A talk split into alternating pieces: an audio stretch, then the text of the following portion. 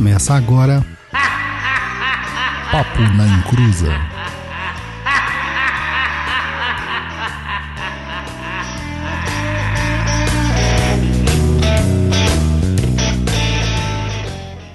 Começou! Aqui é Douglas Rainho e eu tenho defeitos. São poucos, mas eu ainda tenho. Olá, pessoal. Boa noite. E, meu, não sei. Ah, O dia tá borocochô hoje. Mas tá bom, vamos lá. Então é isso aí, pessoal. Hoje nós estamos, eu, o Luiz e nosso convidado só, porque o Roy e a Luciana estão fazendo arrumações na casa e não conseguirão participar. Então vocês vão ter que me aguentar. E se eu for melhor do que o Roy como host, a gente já manda o Roy embora. Eu sempre quis fazer esse golpe aqui no programa, né? Então a gente manda o Roy embora, porque o importante é só a Luciana aqui mesmo. Tá certo? Então, antes de mais nada, recadinho.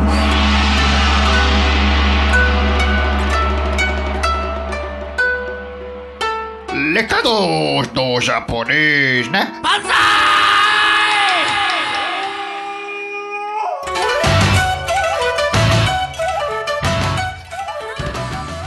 E aí, pessoal, boa noite, tudo bem?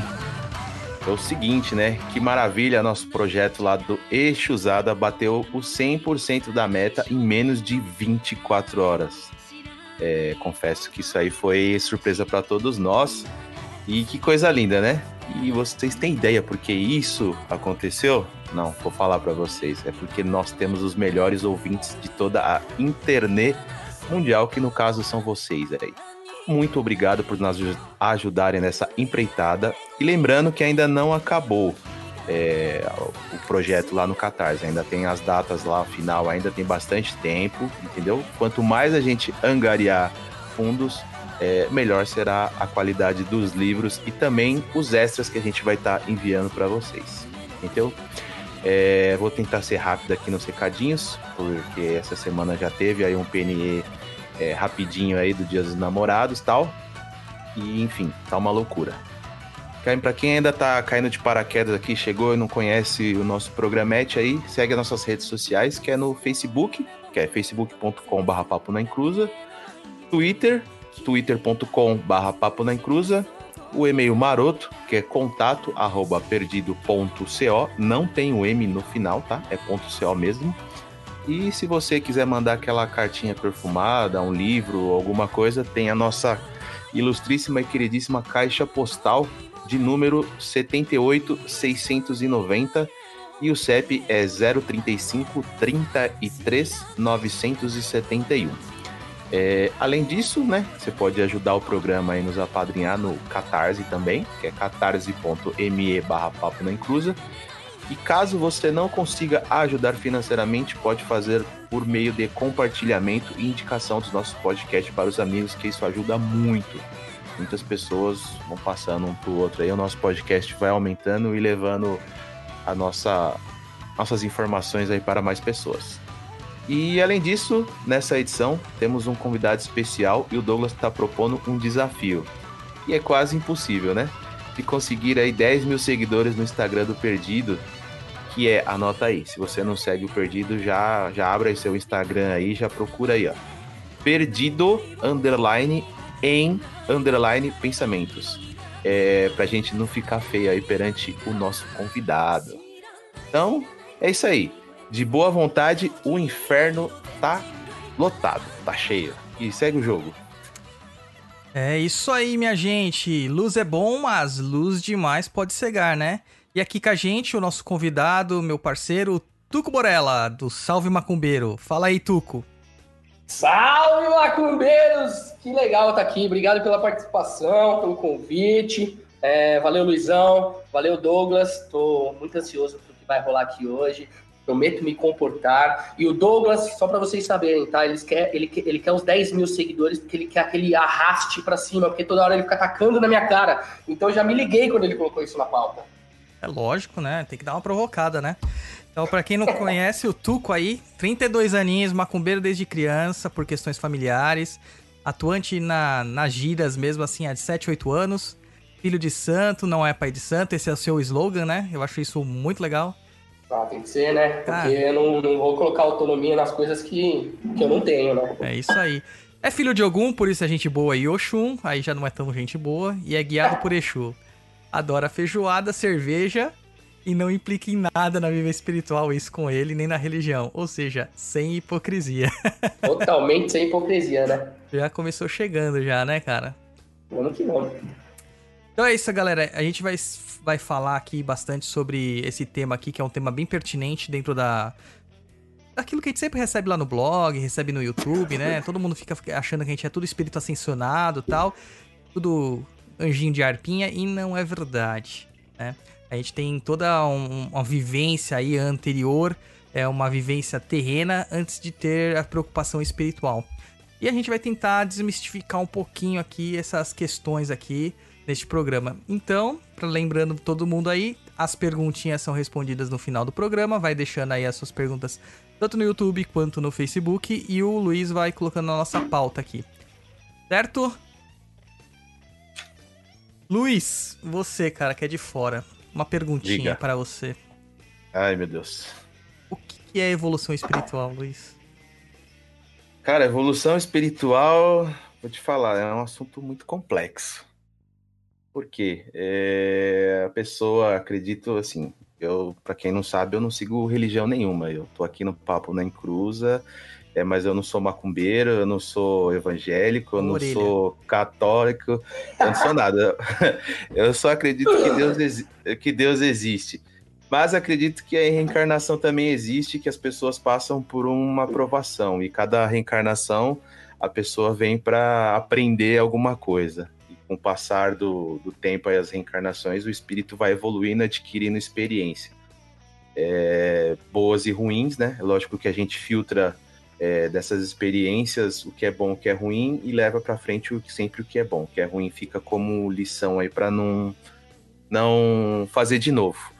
É, mas evoluir espiritualmente é você aprender a conviver com as pessoas, saber é, como lidar com as pessoas. Cada pessoa tem um, uma forma de lidar, de pensar, você entender, se colocar no lugar da pessoa, aprender a lidar com aquela situação. E cada dia é um aprendizado. E você, Tucão, o que, que você acha, cara? Cara, eu vou na mesma do, do Luizão. O que ele falou, eu concordo bbastante com ele. Na verdade, eu acho que é uma cultura que você cria para você mesmo, né? É, não necessariamente a gente resume só no espírito, só na, na, nossa religião. É algo que eleva você, de certa forma, alguma caridade, algo que faça bem para você, algo que você consiga fazer bem ao próximo, evolui você de certa forma espiritualmente, estar bem com você. Então eu considero que é uma cultura interna para que você possa buscar mais objetivos na sua vida, não só religião. Aí a gente pode entrar em vários, vários caminhos aí para a evolução espiritual, mas eu acho que é uma cultura que você tem mesmo para ser melhor na sua vida. E tem um detalhezinho aí também, né? É ser melhor e ajudar as pessoas a também a evoluir. É, não pode olhar só para o próprio umbigo e achar que o mundo gira em torno do seu umbigo. Tem outras pessoas que. É, tem muitas pessoas, na verdade, que necessitam de ajuda e o que a gente puder ajudar, é lógico que a gente vai é, ajudar. Lógico que não dá para abraçar o mundo, né? É. Mas. Mas vocês não acham que a gente Vocês não acham que às vezes a gente querendo ajudar muitas pessoas, a gente acaba não atravessando a vida delas? Porque a maior parte da galera não quer ajuda, né, cara? A gente chega lá ajudando quem não quer ajuda, não é meio que é solução. É. Eu também acho Mas que pra... às vezes o cara tá ali, é, pode estar tá em necessidade, pode estar tá em sofrimento, na nossa visão, mas para ele tá tudo confortável, tá cômodo, né? Às vezes até o prazer dele é ficar reclamando da vida e tudo mais e tal. Tem que querer fazer uma modificação. Você acha que até onde que isso é pertinente pra gente tentar chegar e falar, mano, você tá errado? Quem somos nós para dizer quem tá errado? Ah, é complicado, né? Porque as pessoas elas querem muitas coisas mastigadas, muitas coisas na mão. E assim, eu sou do, do, do, da seguinte ideia: conselho é um negócio complicado. Eu acho que a pessoa pode se abrir, pode até perguntar a sua opinião, mas falar o que ela deve fazer é difícil. Eu acho que é bem isso que você falou, Douglas. As pessoas é bem, é bem complicado dar conselho ou tentar modificar o caminho da pessoa, porque depois lá na frente não é o que você falou, e essa pessoa ainda pode virar as costas para você, como eu já vi várias vezes. Né? Ah, você me falou isso, não deu certo, olha o que eu fiz, agora você é ruim na minha vida. A pessoa nem cuida da própria vida e quer ainda é, tomar um caminho baseado em outras respostas ou outras opiniões, né? É difícil essa questão. O Mário aqui, o Mário Calderaro Neto, nosso padrinho no chat, tá falando aqui. Às vezes um esporro é uma ajuda também. Concordo, concordo. Concordo também com ele. E, e Baiano e Exu é especialista em fazer isso. A Umbanda faz bem, tá mandando aqui também, ó. Mas, vai, mas se a pessoa vai no terreiro, ela vai atrás de ajuda. Eu acho que nem sempre, cara. Mas, mas será que a pessoa se ajuda? Porque ir no terreiro, tudo bem, ela pode buscar ajuda. Mas será que saindo ali, ó, saiu da porteira, ela se ajuda? Ela coloca em prática, talvez, o que o guia deu de caminho? Ou ela começa a olhar para si? Muitas vezes. Bas- basicamente, na internet tem um ditado assim, né? Ele- Ela vai no terreiro lá, tal, ok. Mas chega em casa não dá nem boa noite pro porteiro. É, pode crer. Tem isso aí. Então, daí a, a gente sempre tem aquela questão lá, ah, o umbandista veste o branco, vestiu o branco, símbolo da pureza, então eu já estou evoluído espiritualmente. Então a gente vai se deparar com os novos médiums querendo ser santos encarnados. Daí o cara simplesmente para de viver. E aí, o que, que acontece com uma situação dessa, cara? Porque, assim, tipo, o Luiz, assim, que é de fora, você já chegou a imaginar um, um, um bandista, um espírita, tá? Olhando pra dentro da religião, você fala assim, pô, mas esse cara aí tá transando, tá bebendo, tá fumando, tá comendo carne. Porra, esse cara aí não, não tá dentro do que a religião prega. O que, que você acha? Já pensou isso aí, Luiz? Cara, eu assim, eu- o que eu penso sobre isso é o quê? Eu não tô fazendo mal pra ninguém. Acho que o problema é você não estar prejudicando ninguém. As suas atitudes e seus pensamentos estão prejudicando ninguém. Ninguém, que eu digo, você, o Tuco ou quem quer que seja. Se eu como carne, ou se eu tô fazendo sexo, enfim, eu fumo, eu não tô prejudicando ninguém. Agora, se as minhas atitudes prejudicam alguém, aí eu acredito que seja um problema. Como o pessoal te encara, Tuco, na... quando você fala assim, ah, sou um bandista, daí o pessoal vê você tomando um copo de cerveja. O que, que o pessoal pensa? Então, é um assunto muito curioso, né? Porque é, o, o, o Salve Macumbeira, como a gente criou, eu sou bem eu. Da mesma forma que eu sou no vídeo ou no Instagram, com as postagens ácidas e humorísticas que eu faço com base na religião, eu sou bem eu. Todo mundo que me encontra já sabe. É, bebo cerveja mesmo, e bebo mesmo, gosto de beber, gosto de beber todas mesmo. Churrasco, não fumo, né? Apesar dos meus pais fumarem, mas também não muda nada. Mas fumo narguilho quando meus amigos vêm em casa, jogo pra caramba, jogo poker, truco, dominó, o que vier. Então, pra ser sincero, Douglas, eu não tô nem aí pro que os outros imaginam. E não, nem que os outros pensam com base na minha religião. Ah, mas tu que você é um bandista. Tá, mas antes de ser um bandista, eu, eu sou gente.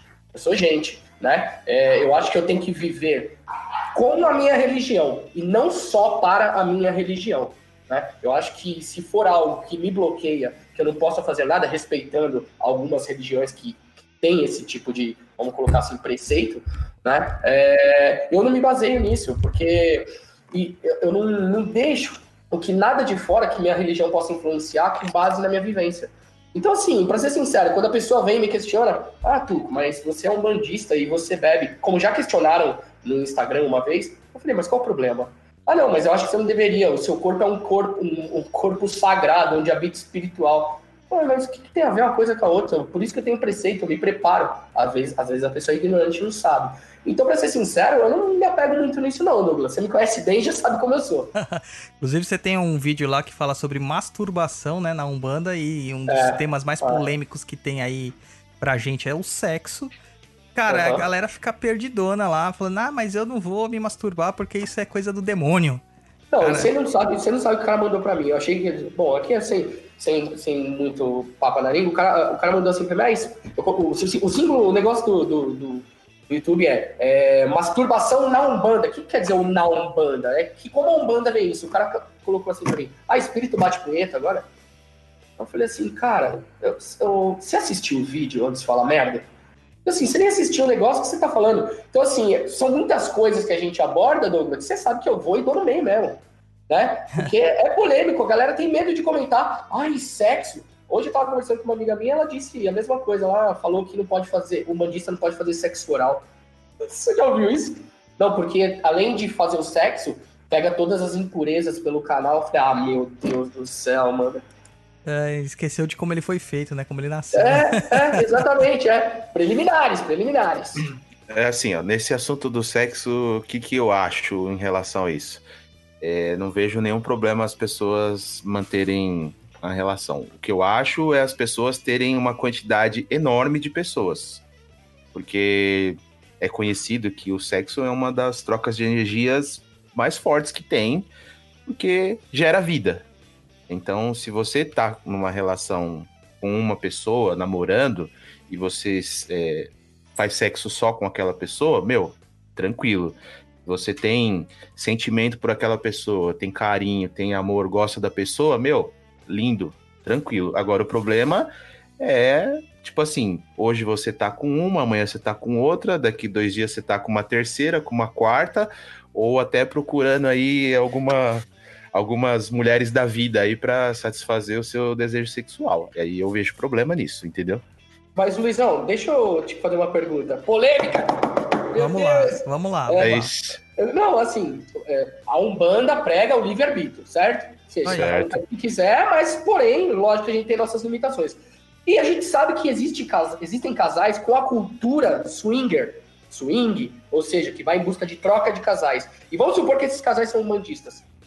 E, e aí? Cara, Não, assim, eu não é- vejo problema nenhum. É, eu também, mas olha que loucura. sim, Luiz, É. É uma coisa meio consensual, acho que não tem problema algum, cara. O que eles fazem dentro do, do ambiente deles pessoal ali, íntimo, não é de interesse de ninguém. A diferença é que eles não vão fazer isso antes de ir pra, pra gira, né? Sim, mas eu- o que eu acho que acontece é.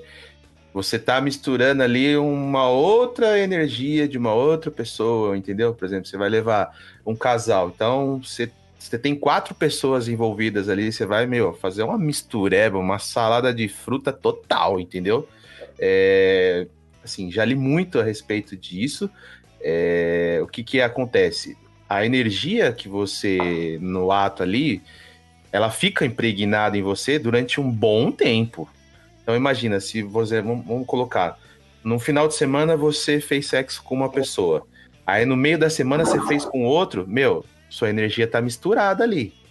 Aí no final de semana você fez com outra pessoa, ou seja, tem três pessoas e fora resquício, você não sabe se a primeira pessoa que você transou, transou com outra, meu, vira uma salada, uma bagunça. Cara, nesse programa teremos discordâncias a todo momento. Porque Não, eu não acho, cara. Eu não acho. Eu acho que até, até a troca de energia, beleza, existe e tudo mais. Só que eu acho que isso é muito circunscrito às questões pessoais. É, isso é muito, vai muito da sua ideia, da forma como você se liberta das energias, de como você interpreta as energias. Pra você, isso aí faria mal, talvez, porque você é, tenha essa, essa filosofia. Mas uma pessoa que é swinger, cara, não vai fazer diferença nenhuma. Entendeu? Ela tá. É, é- é a energia dela. Isso é o barato dela. Esse é o barato dela. Não vejo Sim. problema. sim, Sexo é foda, né? Sexo gera um. um- Polêmica. É, eu entendi o Luizão, eu entendi, por isso que eu fiz essa pergunta. Mas eu acho legal, eu acho legal. Sexo é isso, cara. Sexo sempre dá merda. Ou não, ou não. Uma hora dá, cara. É, é, é, pode ser. Vou até tomar um Campari agora. Saúde. É pior que ele tá tomando mesmo, bicho. Aqui, ó, tô tomando mesmo aqui, é Campari, ó. É, tomar um Camparinho. É, eu sou um bandista, mas pra beber, Ó, tô tomando água. tô vendo. É que você não bebe, né, Luiz? É. Então vamos Não, lá. mas poderia poderia estar tomando Coca-Cola, né? Que é outro veneno. Ah, dá no mesmo, tá vendo, cara? Será que não tem preceito de Coca-Cola? então vamos seguindo aí na pautinha, nossa pauta aqui. E sem o host a gente fica meio perdido, né? Volta, Roy. Então vamos lá. Ai, queria dar o golpe, agora tá pedindo pra ele voltar, é? Ué, o Mario falando assim, sexo é foda. Claro que é foda, mano. E foda é, né? Literalmente, né? Não, a gente sempre zoava, né, Luiz? Falar assim, puta, isso é foda, não sei o que e tal. Daí a gente sempre tinha um amigo que falava assim, não, não é foda não. Porque foda é sexo, sexo é bom. E isso, é ruim, então não é foda não. Hum. É, Tô mas é, adorando, tô adorando esse programa. vamos lá, gente. Ó, tem gente tomando uísque, tem gente man- tomando em outros lugares, mas vamos lá. É... A questão aqui é outra coisa que a gente vê muito assim, é a questão da bebida e da do, do fumo, que a gente vê que as entidades também fazem uso da bebida e do fumo, né? E muita gente que tem preconceito com a Umbanda, ele gera um, toda aquela, aquela celeuma jogando nas costas das pessoas que frequentam a Umbanda que aquelas entidades são espíritos atrasados, sem entender nem, em nenhum momento o que significa a bebida e o que significa o fumo. É claro que aqui a gente não tá pregando que as pessoas exagerem né, em todas as coisas que elas fazem.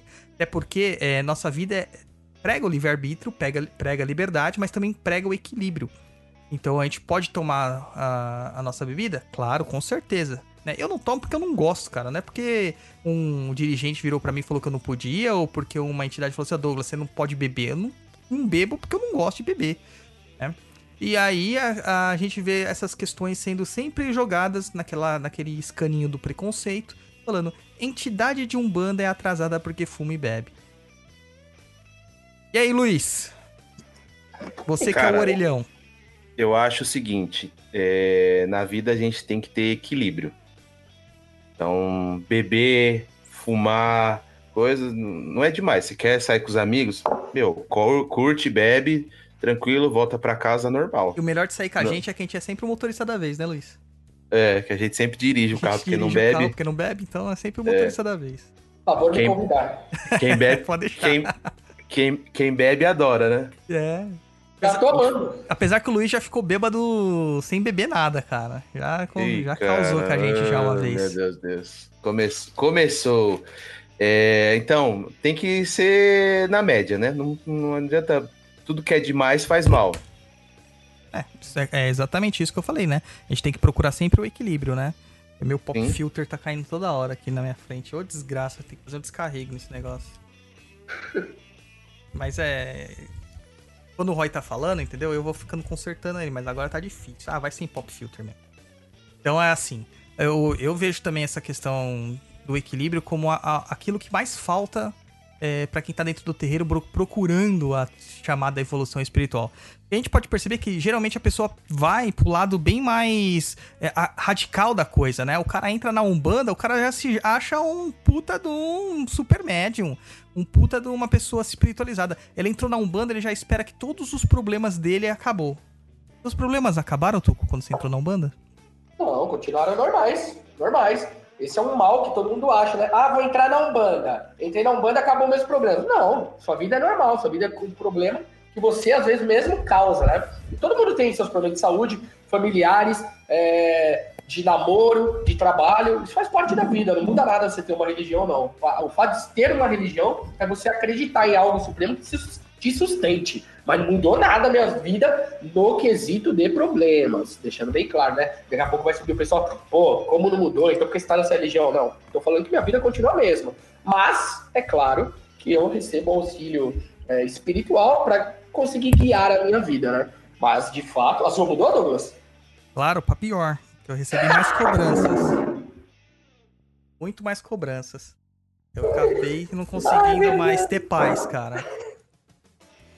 A primeira vez que eu entrei no terreiro pra trabalhar, a primeira coisa que eu recebi foi um presentinho desagradável de ter a mediunidade desperta e começar a sentir as emoções dos outros que estavam do meu lado. Foi emocionante mesmo. É, existe esse, esse fato que você falou. É, você acaba se preparando para você e para outras pessoas, né? De fato, tem. Vamos falar da cobrança dessa forma, né, Douglas? Daqui a pouco o pessoal fala, ah, mas ele tá na Umbanda é cobrança. Não, eu acho que se o cara, se o médium não se cobrar para ser uma pessoa legal também para ele para outras pessoas, é o que o Luizão tava falando. Também não vale a pena. Mas é o, é o que você falou, eu concordo também.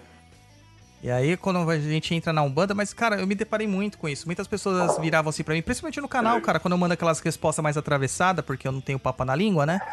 E as pessoas mandam aquelas respostas mais, é, pergun umas perguntas idiota e eu respondo na cara, né? Eu, eu sou daquele que fala assim, não existe pergunta idiota.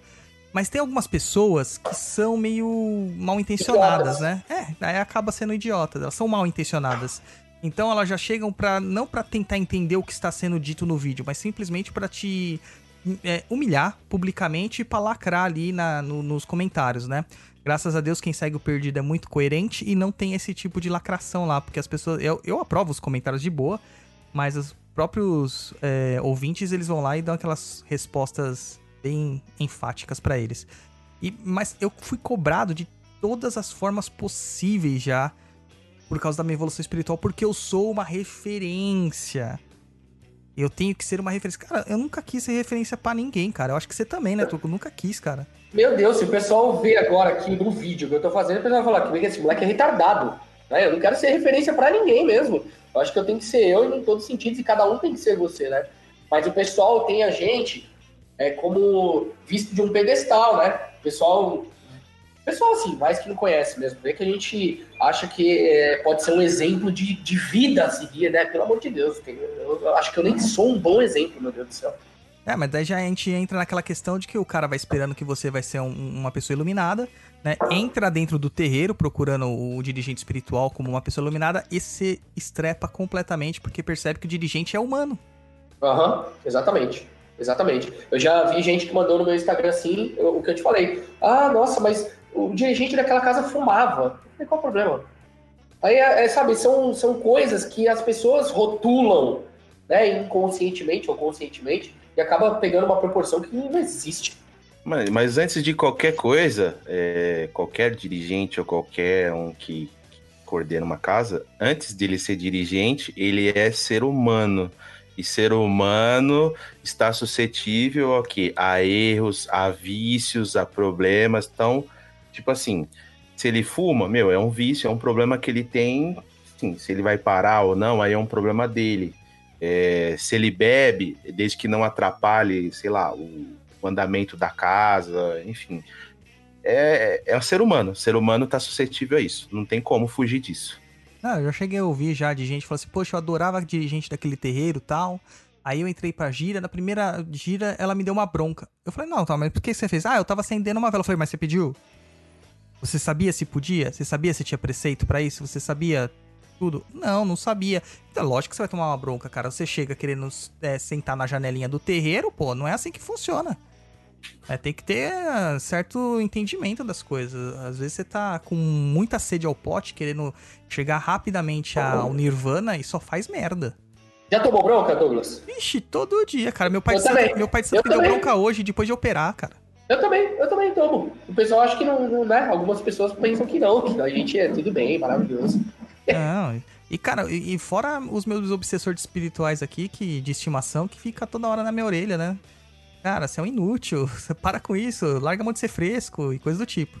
E a gente, pô, eu tenho clara audiência, cara, eu ouço meus guias praticamente sempre quando eu tô fazendo merda, né? Então, você tá levando lapada na cara toda hora. E não é por isso que eu vou falar assim, ah, tá vendo? Que merda, o cara tá me dando bronca. Eu tenho que ter a minha significância ali, a minha insignificância, entender que eles estão querendo pelo meu melhor. Mas, cara, jamais, cara. Uma vez eu tava até no terreiro lá e eu lembro que, eu, que gerou uma situação meio complexa, porque eu, como médium consciente, né? O Severino, o baiano que trabalha comigo, virou e falou pra um casal lá que tava procurando. É, reativar o sentimento. Casados há muito tempo, casado há mais de 40 anos, se eu não me engano. Tava tentando reativar o sentimento e o Severino falou com todas as vezes: Cara, vocês têm que namorar, vocês não namoram mais. Faz quanto tempo que você não vê ela sem roupa?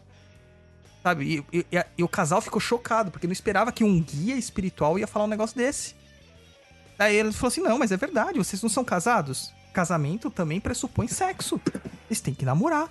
Aí o casal saiu, voltou depois de um mês lá para agradecer ele, porque o casamento voltou a ser uma maravilha, eles estavam se entendendo e tudo mais, pô. Entendeu? Mas eles saíram assustados.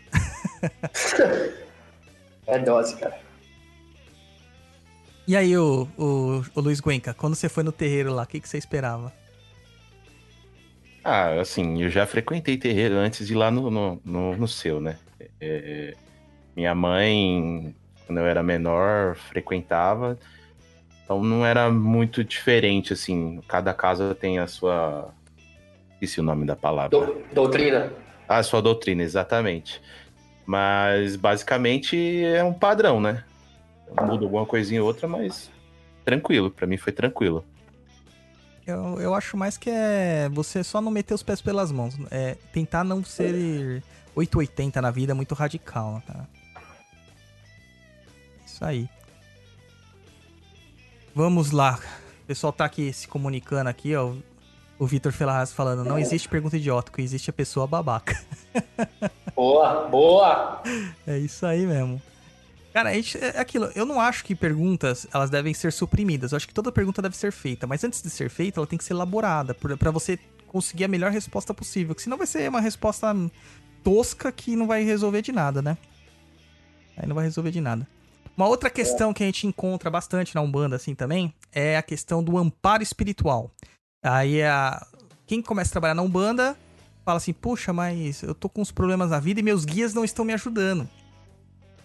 Ah, desculpa, cara, você tá passando problema na vida, mas os guias não estão te ajudando e dane-se. Você também não pode ficar triste, você tem que levantar a cabeça e pensar positivamente. Aquela síndrome do, do segredo, né? Sempre pensar sim, nunca dizer não. Você consegue ser assim, Tuco? Consegue ser positivo todo o tempo? Claro que não, claro que não. Bom, eu tenho meu trabalho comum que não tem nada a ver com a Umbanda, e às vezes eu preciso lidar com o negócio, e às vezes você sai de casa e você, puta, meu, acho que aquilo lá não vai dar certo, cara, não sei o que. É natural. Assim, eu sou assim. Acho que eu sempre tenho que pensar é, como a situação vai se tornar se eu tiver uma coisa negativa, ou como ela vai se tornar se eu tiver uma coisa positiva. Claro que a gente sempre tenta puxar pro positivo, mas se todo mundo falar que só pensa assim, desculpa, eu desconheço. Eu acho que nem guru pensa assim, meu amigo. Né? Todo mundo tem seu lado negativista. Então, com certeza, eu não consigo ser positivo o tempo todo. Ai, mas tu que é um bandista. De novo, aquele negócio, né? É ah, você tem seus dias, mas puta, e daí, meu? E daí? Eu sou humano. Então, assim, eu acho que é natural todo mundo ter um lado negativo. Até, talvez, o seu inconsciente te prepare para isso, né? Para que você também lide com situações negativas. Então, isso é natural. Com certeza, eu não sou positivo o tempo todo. Na verdade, acho que eu sou mais negativista do que positivista. É, eu acho que todo mundo, né, cara? A gente sofre tanta coisa na vida aí que não dá para você ficar mantendo a cabeça erguida a todo momento. Não dá, não dá. Mas o legal é você chegar lá no terreiro e você ter espaço para você dar uma melhorada, aquela aliviada, aquela descarregada. A entidade te dá uma direção tal pra você se sentir um pouco melhor. Mas às vezes acontece, cara. Às vezes acontece você passar um momento difícil na vida que macumba nenhuma vai resolver. Você claro. tem que esperar o momento certo. Concordo com você. Tá tocando sua campanha, vai lá. Vou pegar uma comida aqui, rapidinho. Então é isso aí, gente. Ah, é, assim, a gente vê muito né, no Perdido essas questões que, que vem nos e-mails, vem nos comentários dos vídeos e tudo mais, perguntando pra gente por que, que a gente é, é, não tem essa aura de santidade, né? Eu, Roy, a Luciana, o, o Luiz nem tanto, porque o Luiz já não, não, não, não segue um preceito religioso. Mas a gente vê muito isso por aí. E eu, eu sempre respondi de uma forma muito jocosa, muito aberta, muito clara. Né? Eu sou muito provocativo e gera muita confusão. Muita confusão. Será que as pessoas têm a, a ideia de que quem frequenta a, a Umbanda é santo, assim? Tipo, não faz nada? É isso? Eu acho que sim, cara. Eu tenho quase certeza que eles esperam encontrar entidades encarnadas é, nos médiums de Umbanda. É claro que a gente tem que seguir, né? é, mais ou menos essa mesma conduta, né? Mais ou menos essa mesma toada, essa direção. A gente tem que aprender com os nossos erros, tentar melhorar aqui, melhorar aqui, mas a gente não pode se cobrar de estar tá sempre bem. A gente não pode se cobrar de não querer sair, de, de se divertir, de ir pra uma festa, uh, de se demonstrar, demonstrar muitas vezes triste, revoltado, às vezes você tá ansioso, às vezes você tá depressivo. Cara, nós somos humanos, a gente tem que viver o que é. Até porque, se você não vive isso de verdade, o que vai acontecer é que você vai polarizar isso de uma forma que vai estar tá guardando isso aí lá no seu inconsciente. E quando sair o monstrinho que você está criando, ele vai ser muito maior do que você e ele vai te engolir. Simplesmente vai te engolir. Ficar guardando é pior. Claro, cara. A psicologia trabalha muito com isso, né? Essas questões. A Jung fala muito dessa questão relativa da sombra, de você guardar as coisas no inconsciente, dos traumas que você acaba passando pela vida e que você não consegue elaborar. Por que, que a, a, a, terapia dá resultado? Pô, é só conversa? Não, não é só conversa, é uma conversa direcionada. Mas dá resultado porque ela te coloca de frente com certas questões da sua própria vida que, que você não conseguia encarar de, de, de, de frente sozinho. Então, através da ajuda do psicoterapeuta ali, do profissional, e que muitas vezes também é auxiliado pela, pela boa e velha macumbaria ali na, na fala dos guias também, não que um é, é, é, substitua o outro, é necessário os dois muitas vezes, para quem, principalmente para quem tem campo espiritual. Então você acaba vendo ali e que, que ele te coloca em contato com a sua própria, com a sua própria ignorância, com o seu próprio medo. E a partir dali você começa a enfrentar aqueles demônios de uma forma muito mais segura, de uma forma muito mais consciente, e esse bichinho gigante que você criou vai se transformando num gatinho de pelúcia. E aí vai, você vai poder dormir com ele, abraçar ele tranquilo, e quando abraçar, cara, aí sim você vai estar evoluído espiritualmente. E aí você morre. Essa é a ideia. E quando você morra, você esteja um pouco melhor do que quando você encarnou, né? Sim, mais ou menos nessa linha aí teve uma pergunta da Beatriz Ramos. Existe uma receita para quem é um banda usufruir de alguns prazeres da vida? Ó, oh, não é esse não. É... Aqui embaixo, Gabriela Santana. Será que tentar ser melhor às vezes não conseguir ainda conta para uma evolução espiritual? Sim, o que importa é a tentativa. Mas aí a gente tem que pensar assim: será que nós estamos tentando de verdade? Ou nós estamos dizendo que estamos tentando. Porque aí vem a hipocrisia.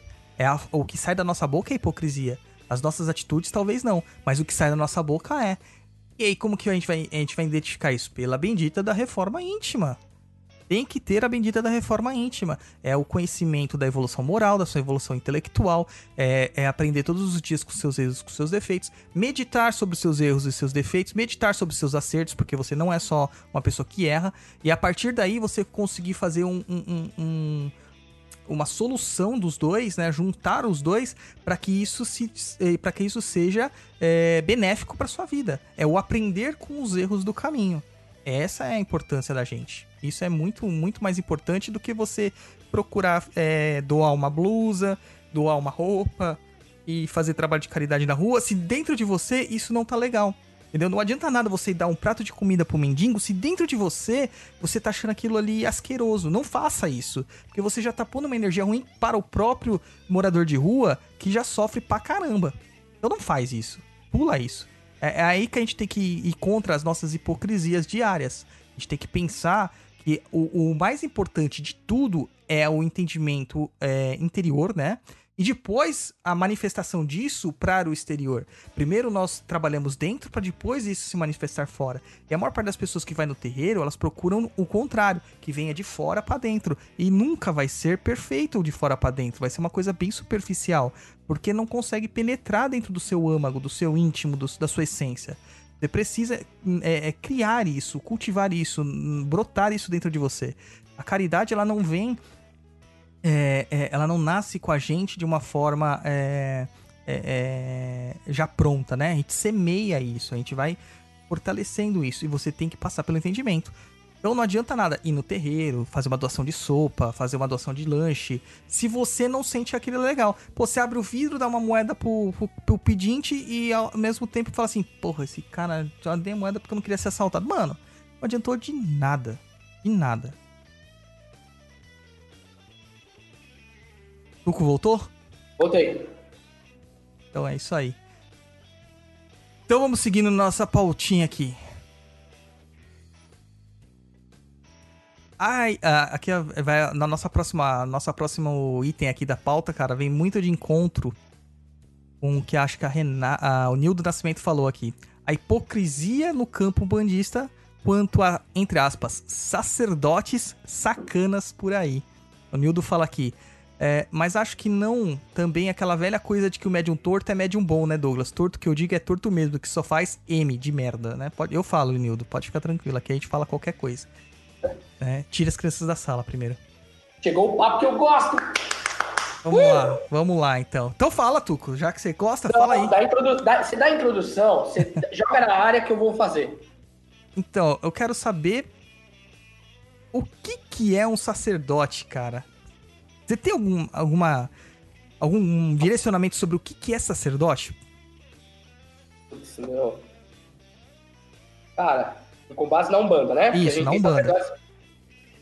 Aquele que recebe do alto a divina missão de espalhar e doutrinar pessoas para aquela religião. É a definição correta para a nossa religião, certo? Sim, isso mesmo.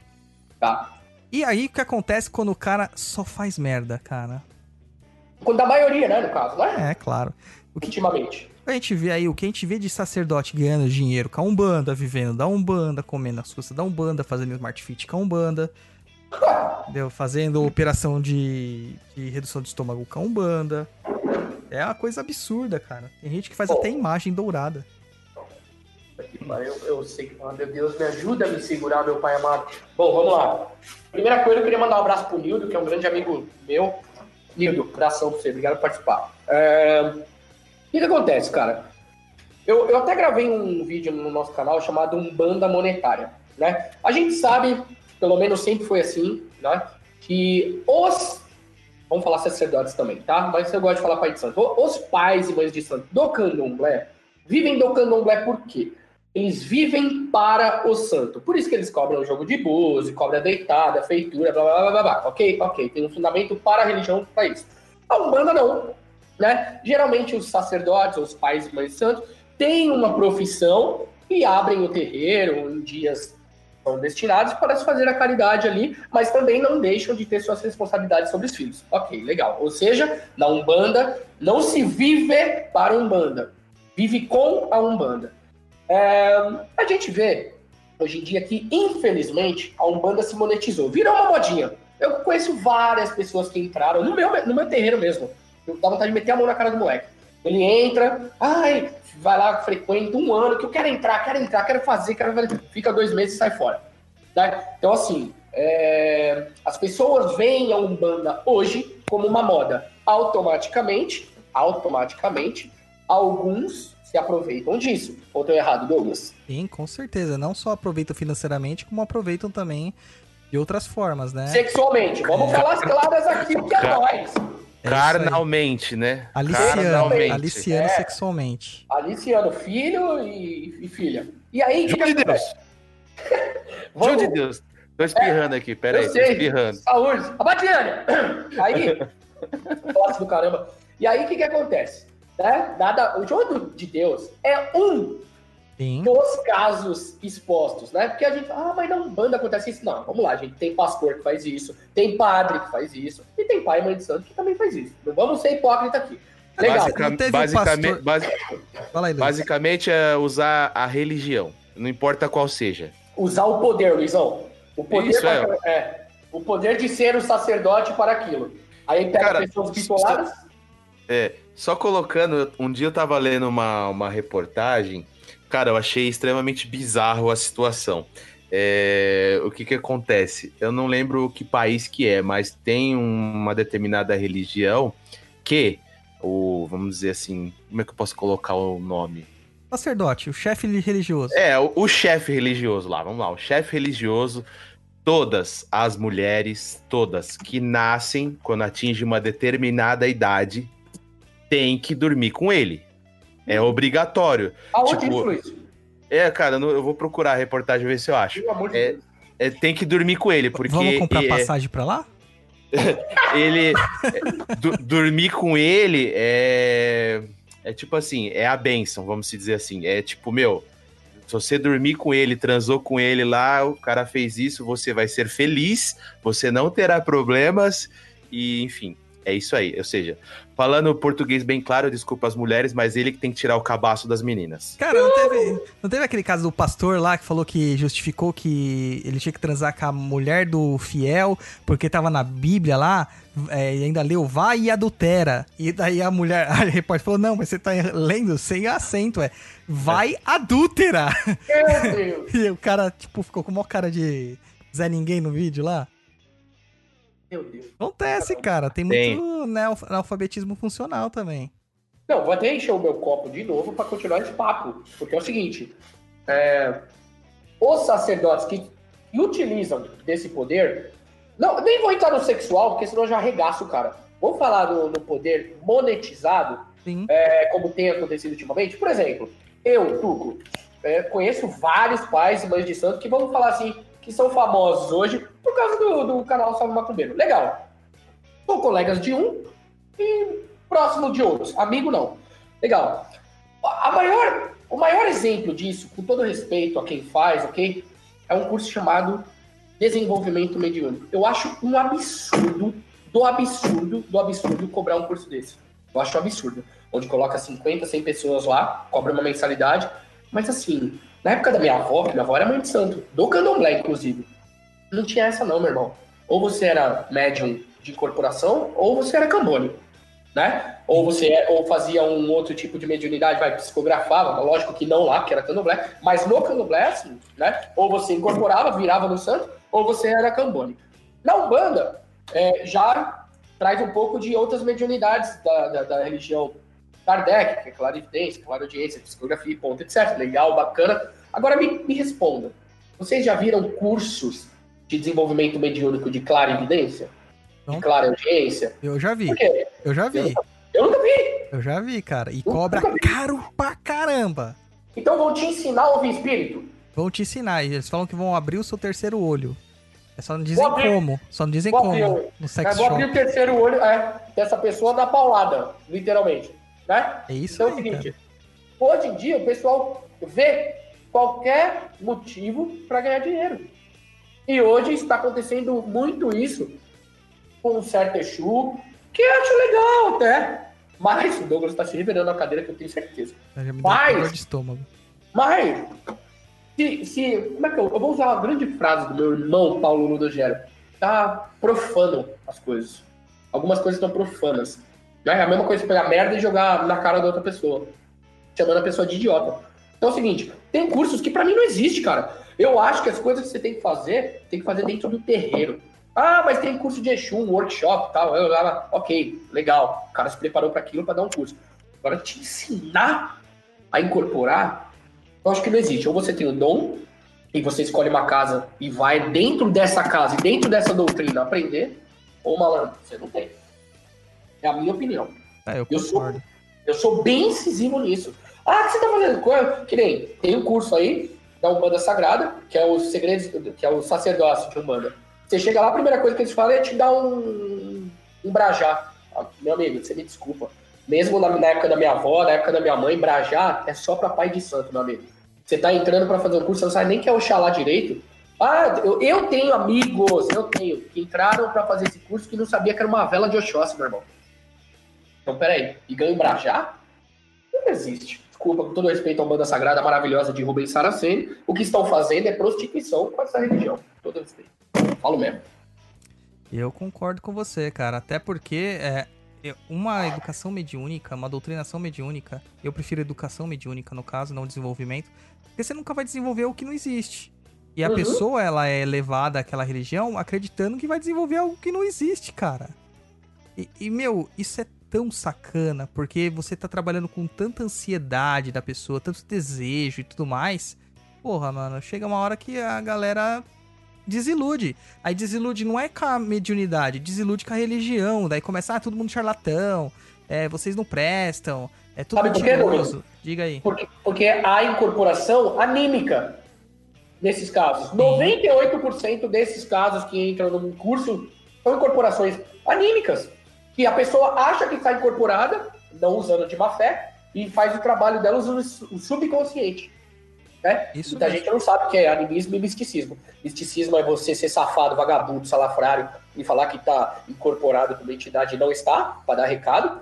E a outra é o, é o animismo que utiliza do seu subconsciente para vir, né? Você puxa do seu subconsciente para tratar ali como se tivesse incorporado, mas a pessoa não sabe. Então por isso que é menos pior. Então muita gente acha que incorpora e não incorpora, irmão. Você vai no terreiro, pode ter 30 médiums. Você vai, todo mundo faz isso. Mano, aquele cara não tá com sono. Mas todo mundo faz isso. Sim, sim. A gente falou bastante disso no Papo da Cruz 51, falando mediunidade e incorporação na Umbanda. A gente falou bastante sobre a questão do animismo, da mistificação. E, infelizmente, é uma realidade cada vez mais presente dentro dos nossos terreiros, cara. Infelizmente. Porque meio que você é levado a ser hipnotizado, né? Você entra num, naquela teoria da prosperidade espiritual ali. É uma pirâmide, mano. É uma pirâmide, pra falar a verdade. Então, pra você não sair depois como trouxa, você leva outros trouxas e começa a acreditar. É muito difícil uma pessoa que tá dentro dessa daí virar e falar assim: não, eu fui enganado. É muito difícil. Muito difícil. E aí, no campo sexual, a coisa piora, né?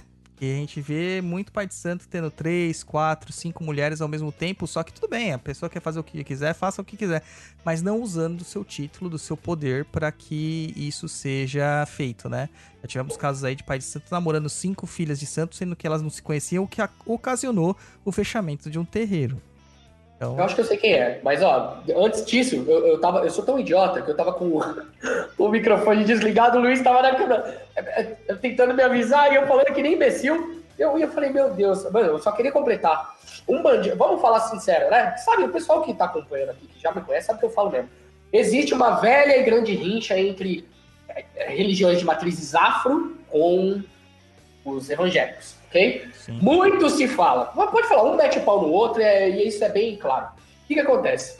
Muita gente da Umbanda fala que é, é, o- o- os evangélicos têm, fazem lavagem cerebral e utilizam das pessoas para ganhar dinheiro. Desculpa, na Umbanda tem muita gente que faz isso. Faz lavagem cerebral e aí nascem os famosos e chatos bitolados que vivem só para a religião, achando que o pai de santo é um deus quando tá vendo que só tá tirando dinheiro e usando a própria fé dela como algo negativo para ela. Então acontece na Umbanda também. O Luizão sabe disso, sabe disso, Luizão. Sim, com certeza. É, gente, é complicado demais, cara. Eu, eu tento muitas vezes me controlar, cara, porque eu acabo falando demais e as pessoas acham que eu tô indo contra as, as- os ídolos delas, né? Na verdade, não é, né? A gente tá falando a real. É, a- todo mundo tem direito a ser o que quiser ser, a, a agir como quiser agir, desde que isso não interfira na vida do outro indivíduo. Eu não pode ser.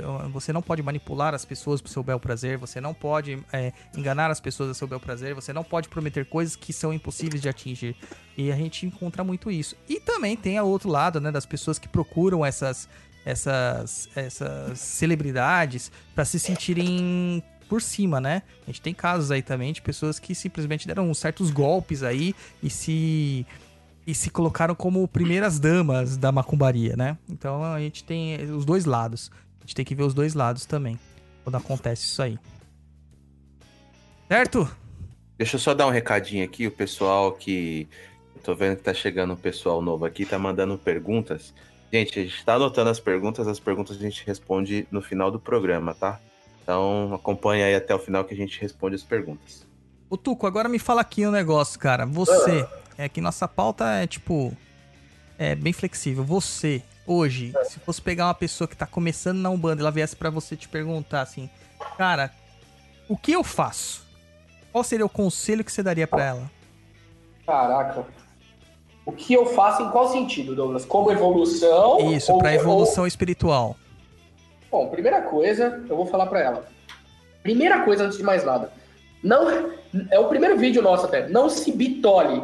Não acho que tudo na sua vida foi o santo que te mandou. Tira tudo da sua cabeça para você ter um novo aprendizado. Segunda coisa, se prepare. Se é isso que você quer, tenha certeza que você quer isso. Assista algumas giras, veja como é que é para ver se é isso que você quer. Mas olha, eu quero. Então você quer? Então você vai se doar para isso. Você vai fazer acontecer isso. Ah, mas eu não sei se eu sou médium de corporação ou não. Calma, temos desenvolvimento mediúnicos não pagos na nossa casa para isso. Porém, se você quer, saiba que você tem que honrar a escolha que você fez. Foi como eu falei um tempinho atrás aqui no nosso programa aqui. Não deixe a empolgação tomar conta de você. Por isso, tenha certeza.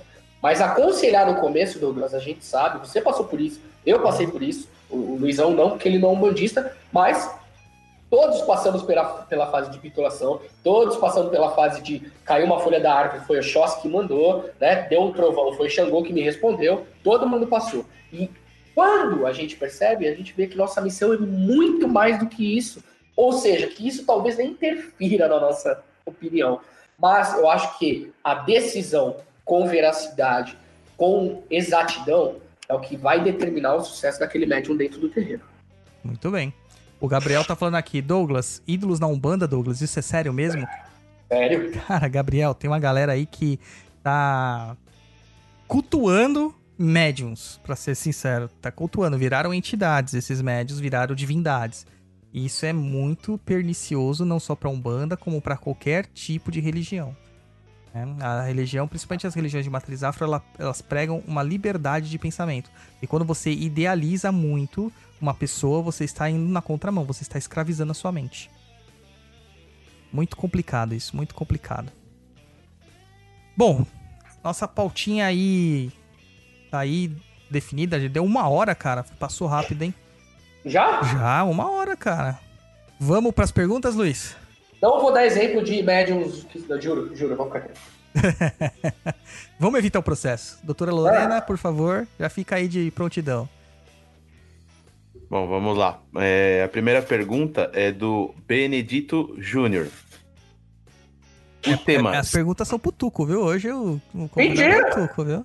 É o Tuco que vai responder? Tudo, vai responder tudo hoje. É mentira, mentira. Não, mas já vi pergunta aqui direcionada pra você, Douglas. Colocaram Douglas. Tá, depois aí você troca, você coloca Tuco. Entendeu? Vamos lá. Coloca. É. Peraí que eu vou errar o nome dele. Tomás. Não, meu nome é Thomas. Thomas. Sacanagem. É, vamos lá. É, pergunta do Benedito Júnior. O tema ser filho de orixá é uma coisa que me abre margem para algumas questões que me deixa em dúvida. E isso se volta para o tema evolução espiritual. Até onde entendo, você descobre qual orixá rege suas energias. Acaba por ter uma orientação quanto ao caminho seguir para a sua evolução. Estou correto quanto neste raciocínio? Este é o caminho para o autoconhecimento rumo a uma evolução? Contradizer e fechar os olhos para estas características te leva para um estado hipócrita da sua fé? Cara. Pergunta, velho. Vai, Douglas, é você. Ah, É os caras jogando, ó, tá vendo? Os caras jogam. eu vou, eu vou comentar, eu Tá. quero comentar, eu quero Tá, comentar. vamos lá. Então, Benedito, na verdade, não, cara. É, Os orixás que regem as suas energias, eles te indicam mais ou menos os pontos maiores, os pontos macros da sua vida de que você está direcionado e aquilo que você tem que trabalhar. É, Muita gente se, a- se apega a essas questões dos orixás de cabeça para justificar os seus erros. E isso é uma questão, assim, que eu acho que 99% das pessoas na Umbanda usam isso aí como desculpa. Então, eu sou filho de algum, eu sou, eu sou briguento. Eu sou filho de Xangô, eu sou mulherengo. Eu sou filho de Oxóssi, eu deixo as pessoas chorando de amor por mim e só fodo com as vidas delas. E na verdade não é assim. São posturas que você deve corrigir, tá? Então não é bem pra sua evolução como um todo, mas pra coisas pra você ficar alerta pra não incorrer em erros para involução, ou seja, voltar atrás naquilo que você se propôs a melhorar. Então, se você é filho de algum, claro, você vai ter que lidar com a sua paciência, com, a- com o seu ímpeto, a sua braveza de achar que todo mundo é lento. Eu sei muito bem disso, o Tuco deve saber também, porque é foda ser filho de algum. É, Parece que o mundo tá andando em câmera lenta. Não, eu queria comentar. Não, pode terminar, pode terminar. E aí, se você é filho de Oxum, cara, não vai usar sua beleza pra seduzir todo mundo. Entendeu? Se você é filho de Oxóssi, você tem essa questão da fidelidade, mantenha-se fiel. Entendeu? Essas são as questões. Por isso que a gente tem cabeças duplas, geralmente, ou triplas, e tem dois orixás, um pra equilibrar o outro. Então, tá, você quer pegar isso aí e seguir isso aí pra melhorar? Claro, você vai melhorar em alguns aspectos macros, mas tem os aspectos micros, que são os do dia a dia. Esses daí só com a bendita da reforma íntima. Pode dizer, Tuco. Pode comentar. Não, eu concordo com você, certíssimo. Eu acho que uma coisa que ele, ele comentou é uma coisa que muita gente não, não pensa, Douglas. É assim, é uma pergunta legal essa, tipo, você sabe o porquê esses orixás, vamos tratar como dois, tá? Porque tem casa que é mais. É, tem. Vamos tratar como de frente e é de junto, né? É, Você sabe o porquê desse orixá estar regendo a sua coroa? Eu acho necessário você saber. Mas você se basear nisso para viver sua vida, eu já não concordo. Por exemplo, eu sou filho de Ogum com Oxum. Oxum vem totalmente equilibrando Ogum nesse caso. Ah, Tuco, mas tem gente que é de Ogum e Yansan. Puta, azar dela, se ferrou. É complicado, complicado. O equilíbrio vai ser difícil ali. Mas a pessoa tem que saber. Então, se eu for levar o pé da letra, sou um cara briguento, mas também sou o quê? Um cara batalhador do trabalho, né? É um cara que procura é, saber das coisas, gosta de tecnologia, mas também é um cara que às vezes fala sem pensar. Ah, mas Oxum é do amor, da prosperidade. Então, um cara que pro- é propício a ganhar dinheiro? Não, se eu sair da minha casa ficar o dia inteiro em casa, não vai vir ninguém na minha porta me dar dinheiro. Então, se você for levar isso para sua vida, acho que não tem tanto sentido. Mas, de fato, como o Douglas falou, em alguns pontos tem sentido. Então, achei muito legal ele falar isso, porque tem muita gente que nem sabe. Ah, meu filho, meu pai é o Oxóssi e Ansan. Tá, e, e, tipo, e aí pra vocês? Ah, é Oxóssi e Ansan. Então, é, entendeu? O pessoal não sabe agregar isso na sua vida. Vai descobrir, vai entender o porquê esses, esses, esses pais estão na sua vida e, e compare a você. mas também nem sempre, né, Douglas? As pessoas são filhas de e Oxum, de fato tem aquelas características ali, né? Tem gente que não tem. É, e outra, eu sou filho de Ogum com Iemanjá, tem uma outra pessoa que é filho de Ogum com Iemanjá, e nós somos diferentes, claro, porque algumas características são mais presentes em mim do que outras. É, é, existem temperos no meio disso aí, não é todo mundo, ah, é, é isso ou aquilo, não. Existem tons ali no meio que vão definir as nossas personalidades dentro dos nossos objetivos e dentro das nossas experiências reencarnatórias, né? Concordo. Cada um vem com uma, uma bagagem diferente. Eu tenho muito problema com questão de paciência, cara. Eu tenho um problema muito grande com questão de Eu também. paciência. Só que eu exercito, eu exercito muito isso pelo lado de Iemanjá. Entendeu? Eu tenho que exercitar bastante e ter uma candura na hora de, de compreender o porquê as pessoas elas são é, um pouco diferentes de mim nesse- nessas questões. Eu sou muito mais acelerado. E aí a gente tem que compreender que nem todo mundo é como a gente, né? Claro. Entendeu? Vai lá, Lu, ô, ô, Luiz, segunda pergunta. Próxima pergunta. Ih, tá certo isso aqui? Tá certíssimo. Nossa. Tinha que Senhora. tocar a musiquinha do, do plantão da Globo, tá ligado? É. Que ela acabou de entrar aqui no WhatsApp e mandar. Ainda mandou um good vibes pra gente. Vamos lá. Pergunta da senhorita Luciana Klukiewski. Klukiewski, Klukiewicz. Enfim, desculpa, eu não sei falar esse nome, Luciana- a mas é isso aí. Pra quem não sabe, a Luciana aqui é uma das apresentadoras aqui do nosso Papo na Encruza. Nosso docinho de giló. É, Segundo a nossa, nossa uma, uma ouvinte nossa. É, vamos lá, a pergunta dela é: o pai de santo troca o conge por uma. Deve ser cônjuge, né? Não, ela fez de propósito. De propósito, um É. cônjuge por uma filha de santo. Pode. Aí depois que ela desgasta, manter, A roda de trocas. manter roda de trocas. Faz parte da evolução espiritual? Ou seja, o pai de santo pegou uma- ó, a mulher dele, trocou por uma filha de santo mais novinha. Aí depois foi lá, cansou da novinha, pegou uma mais novinha. E assim foi indo?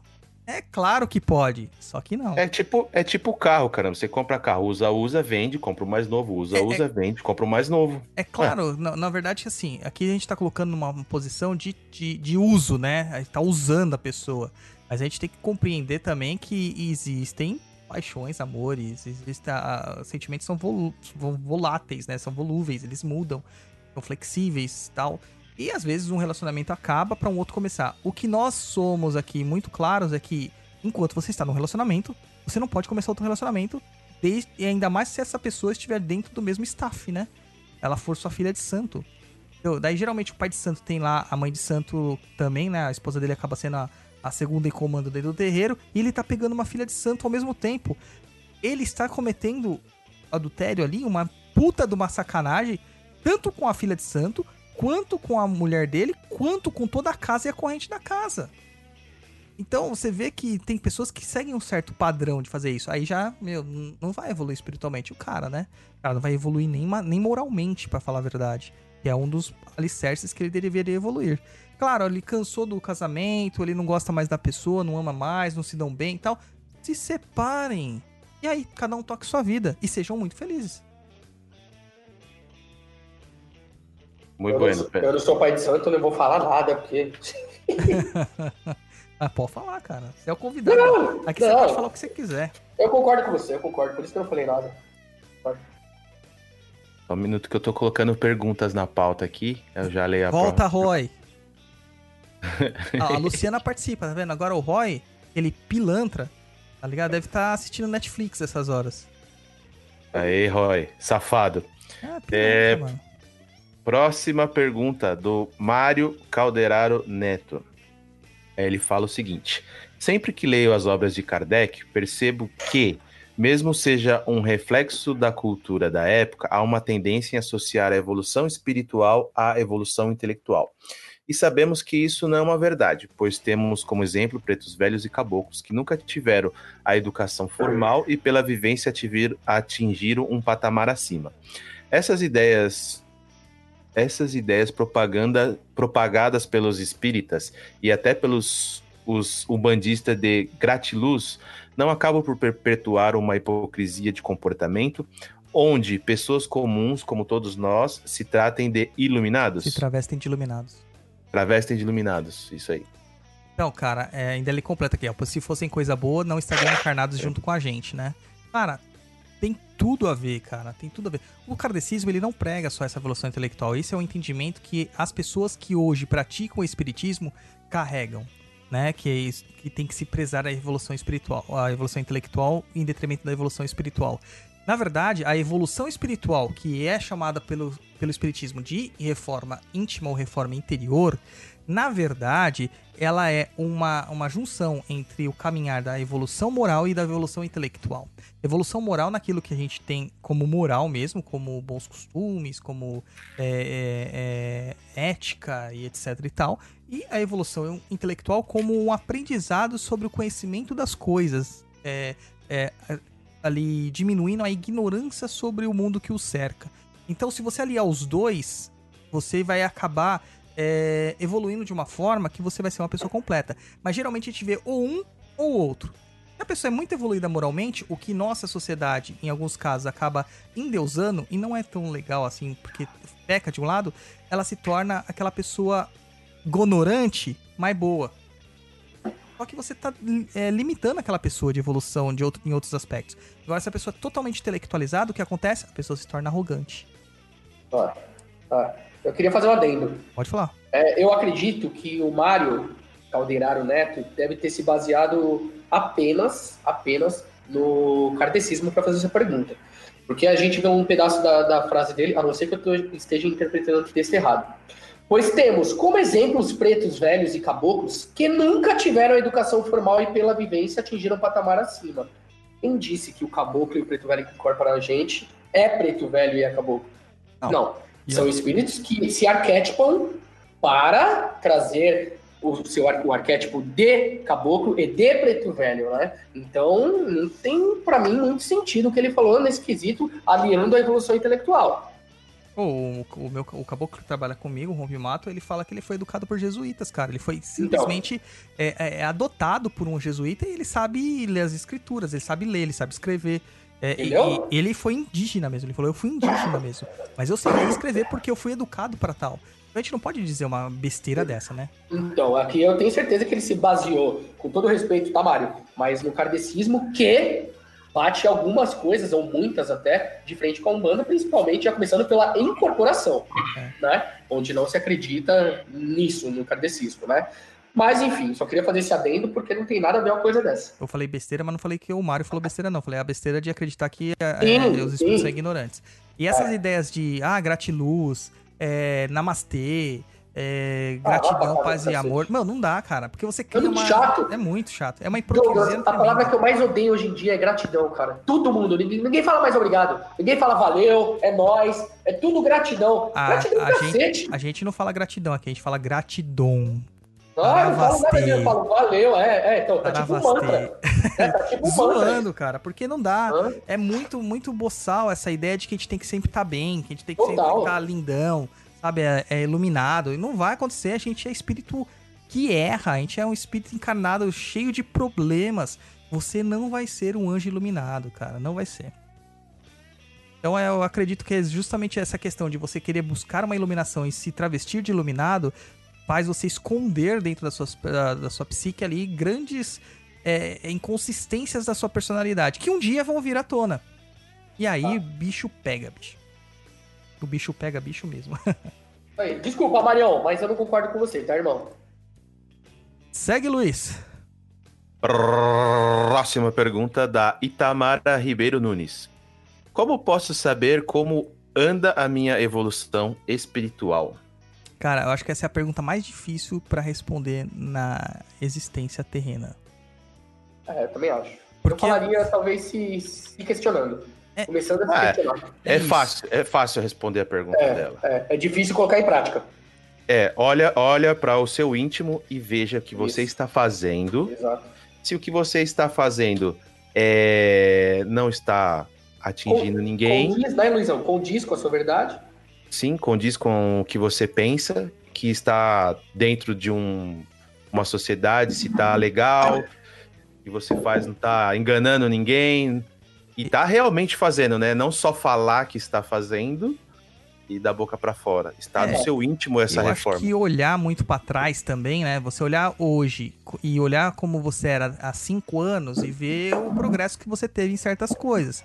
seus preconceitos, é, suas, suas limitações. é, tudo isso aí você vai analisar suas dificuldades e ver se você melhorou ou não. Você tem como saber isso. É pontual, mas você tem como saber.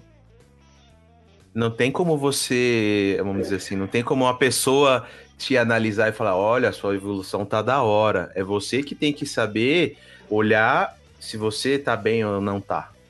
Exatamente. Como que uma, como que uma pessoa de fora vai analisar a sua evolução espiritual? Cara, nem o guia vai chegar como. pra você e falar assim, ó, aí Douglas, toca aqui, brother, parceiro, você tá bom, hein? Você tá evoluindo, hein?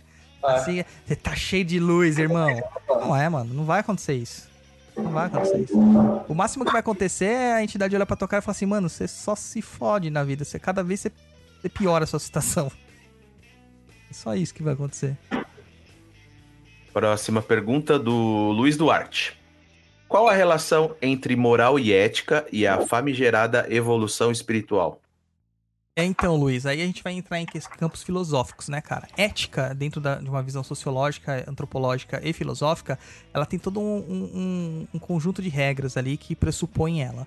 Já a moral, ela é meio que um conjunto de bons sensos ou de bons, um, boas atitudes que é perpetuado por uma sociedade. Ética meio que conveniência, né? E a moral é uma coisa que é mais ou menos aceita como correta.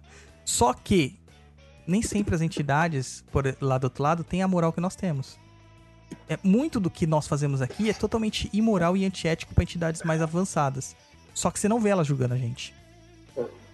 Porque você vai ter que conquistar isso paulatinamente na sua vida. O que eu faço da minha vida talvez seja ética e moral para mim, mas para você não é. E aí como que você lida com isso é o que vai dizer é, como que você vai colocar isso aí em relação à sua evolução espiritual. Certo? Certo? Tem Eu mais alguma coisa pra acrescentar? Não, pra mim é isso aí. Vamos lá. Pergunta de Camila Alencar. É, evolução espiritual é relacionado à burrice ou a burrice é um karma relacionado àquela encarnação? Vemos cada dia mais pessoas se prendendo a determinados dogmas e preconceitos sem fundamento algum e sem nenhum benefício a ninguém. Por que é tão difícil para algumas pessoas admitir que possa estar errado e aprender com os erros, buscando sempre melhorar a si mesmo? aquelas pessoas ao redor do ambiente em que vive. Bom. Primeira coisa que eu não acredito em karma, só pra começar a pergunta. Pode continuar, Douglas. É, eu, eu não tenho conheci- conhecimento de karma da mesma forma como as pessoas a- É, a- associam, cara. Pra mim é uma Eu coisa totalmente diferente. Filosoficamente é um sentido, né? É um Sim. sentido da vida, um sentido próprio da sua vida. Não tem nada a ver com, ah, esse é meu karma, esse é o meu sofrimento. Não, é o sentido da sua vida, o karma. E, a- É? e até mesmo a questão da relação da burrice é muito subjetivo. Por exemplo, os jesuítas, quando chegaram aqui, eles julgaram todos aqueles povos que eles viram aqui como burros.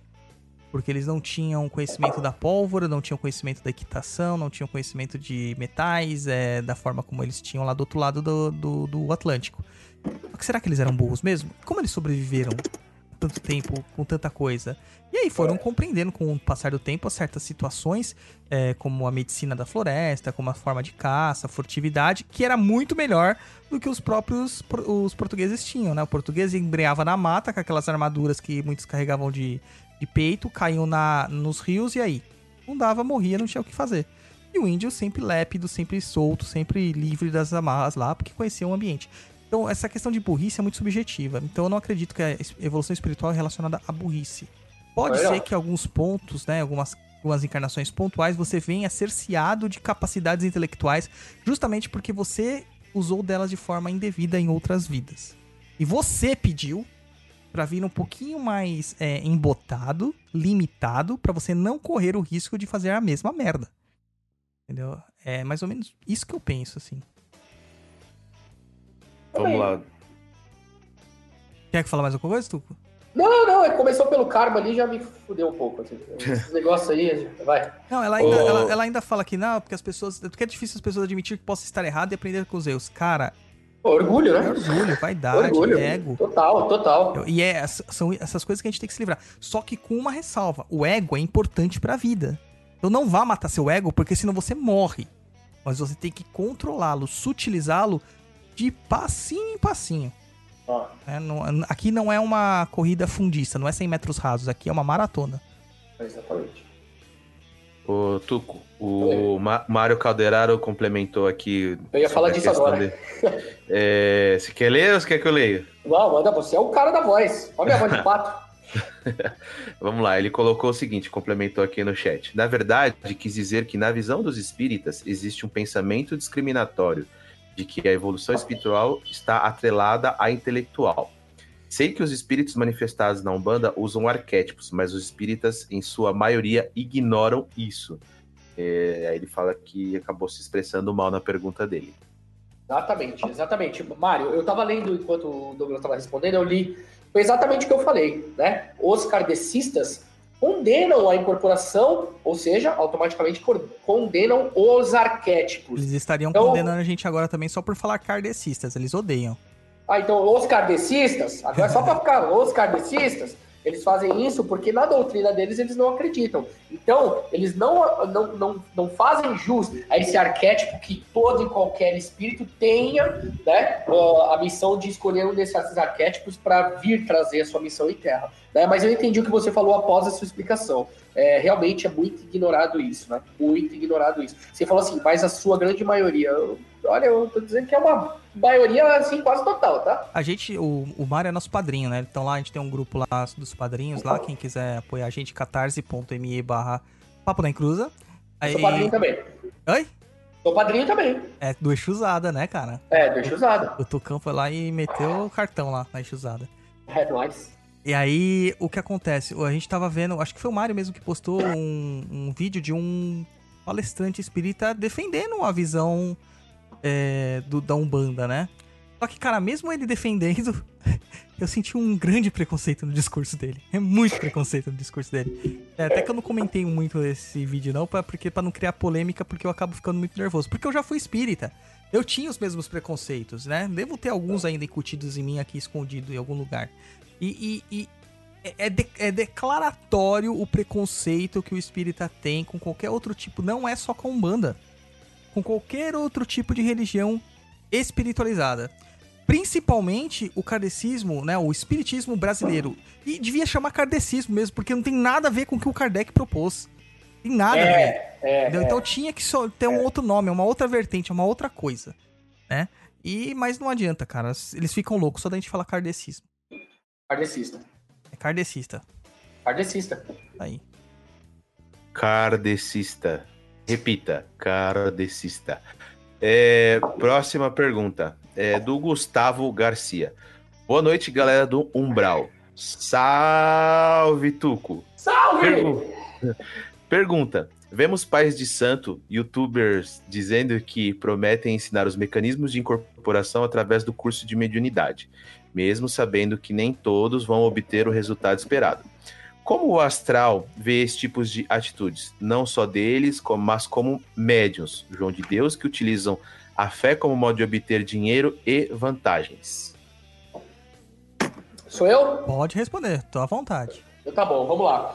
É, quando, antes de mais nada, a gente já meio que deu um- uma introdução sobre isso naturalmente aqui no programa de hoje. O que, que acontece? Quando aconteceu o caso do João de Deus, eu vou começar pelo final da pergunta. Muita gente, é, e o Douglas sabe disso, pedem. Nós, vai, eu não gosto dessa palavra, eu odeio, mas todo mundo fala que nós somos influencers macumbistas. Né? Digital influencers macumbísticos. Eu não sou não, porque no meu Instagram não tem esse negócio de é, arraste aqui e vai pro link. sabia, não tem. sabia, Mas o eu sabia. Tuco é. O Eu Tuco sabia é digital influencer. sabia. Ele lançou, Eu uma sabia. camp- ele lançou uma campanha aí das camisas pra doar. Pra qual fundação foi mesmo, Tuco? Fun- Fundaesp. Um da ESP. E, mano, estourou a boca do balão lá. Muito É nóis. legal, cara. Muito legal. Doação, cara, doação. Ele fez do bolso dele as camisetas e tá doando o dinheiro para uma fundação. Aprendam, macumbeiros. É isso que a gente faz com, com o digital influencer. valeu, valeu. Ó, eu vou até falar desse negócio da camiseta depois. É, então, muita gente pediu pra gente se manifestar é, a respeito de onde Deus. Nossa, mas e agora? Como é que ele paga? Como é que ele faz? O que acontece? Ele tá pagando, né? Então, assim, o que, que acontece? Prometem ensinar os mecanismos de incorporação através do curso de mediunidade. Pra mim, ainda bato na tecla, não se ensina. Para mim, ou a pessoa tem a mediunidade de incorporação ou não tem. Como você faz isso? Para mim, como era desenvolvimento mediúnico, como tinha que ser? Baixa lá o guia-chefe da casa, o guia-chefe vai conversar, vai colocar ali para sentir energia, se deu, liga, deu. Se não deu, amigão, o que, que você quer fazer aqui dentro? Vamos lá, ajudar com uma, uma limpeza, entendeu? É assim. Então vamos lá. Mesmo sabendo que nem todos vão obter o mesmo resultado, e com certeza nem todos, praticamente um pequeno número disso tá? Vai ter. Todos são médiums, Tuco? Já ouvi todo mundo falar sobre isso. São, em maior ou menor grau, mas nem todo mundo é de incorporação. Como o astral vê esses tipos de atitudes? Olha, para mim, lá na frente, não no momento, pode ser que no momento sim, mas para mim, Douglas, eu até quero que você comente. Lá na frente, o médium vai ser o maior prejudicado com esse, entre aspas, ensinamento. Porque lá na frente ele não vai ter o conhecimento que ele precisa por justamente não conseguir ser guiado, apesar de, de ele ficar no terreno anos e ser guiado pelo Pai de Santo, cai, na minha opinião, no famoso animismo. Lá na frente ele pode pagar, e lembrando que se ele for ainda de consulta, subir de consulta dentro da casa, é um grande problema. Talvez o maior problema do fato de eles, vou, vou colocar essa palavra, tá, para vocês entenderem, ter se tornado médium de incorporação. Tornar, ter se tornado médium, pra vocês entenderem. Lá na frente ele pode falar alguma besteira para uma pessoa e possa vir a passar com a entidade, entre aspas, dele e fazer uma grande merda. Então é o seguinte, lá na frente é onde vai ser pago, mas com certeza o astral vai olhar disso de uma forma para tentar corrigir, pelo menos na minha sim, opinião. Sim, tá mas, mas, eu acho que vai ser um grande problema. Tá? Então o astral tenta corrigir, mas eu acho que é muito difícil. Cara, se você não tem a incorporação ou outros dons mediúnicos, você tentar forçar uma situação ali, ele só vai atrair o que você está vibrando. E é onde vai dar um processo de, de é, obsessão espiritual que pode chegar até a subjugação, a fascinação. E quem que vai ser o prejudicado? Não vai ser o consulente que passou com você, que na maior boa vontade lá. Vai ser você, que vai estar cheio de quiumba aí se alimentando de você. Essa é a verdade. Uma hora, se uma hora a casa se, cai, bicho. Se passando por espírito bom ainda. É, exatamente. Exatamente. Então a espiritualidade, espiritualidade vem dessa forma, né? É, infelizmente, tem coisas que eles conseguem colocar o dedinho deles que a gente sabe muito bem, não vão ser hipócritas aqui. Mas tem coisa que, infelizmente, quem paga é pelo erro do dirigente, que da maior, da maior dessas coisas é o culpado disso tudo acontecer. É isso mesmo. Next question do senhor Rodrigo. Klusevlaks Blitz. Exatamente. E é aí. também conhecido como Roy Mesquita. Roy Mesquita. E, tá também... Só porque eu falei que ele tava assistindo Netflix, ele vai aparecer aqui para fazer uma média. Mano, você devia estar tá aqui, cara. Que cacho o que que você tá arrumando? Você devia estar tá aqui, ó, no seu papel. Eu tô aqui sofrendo pra ser host.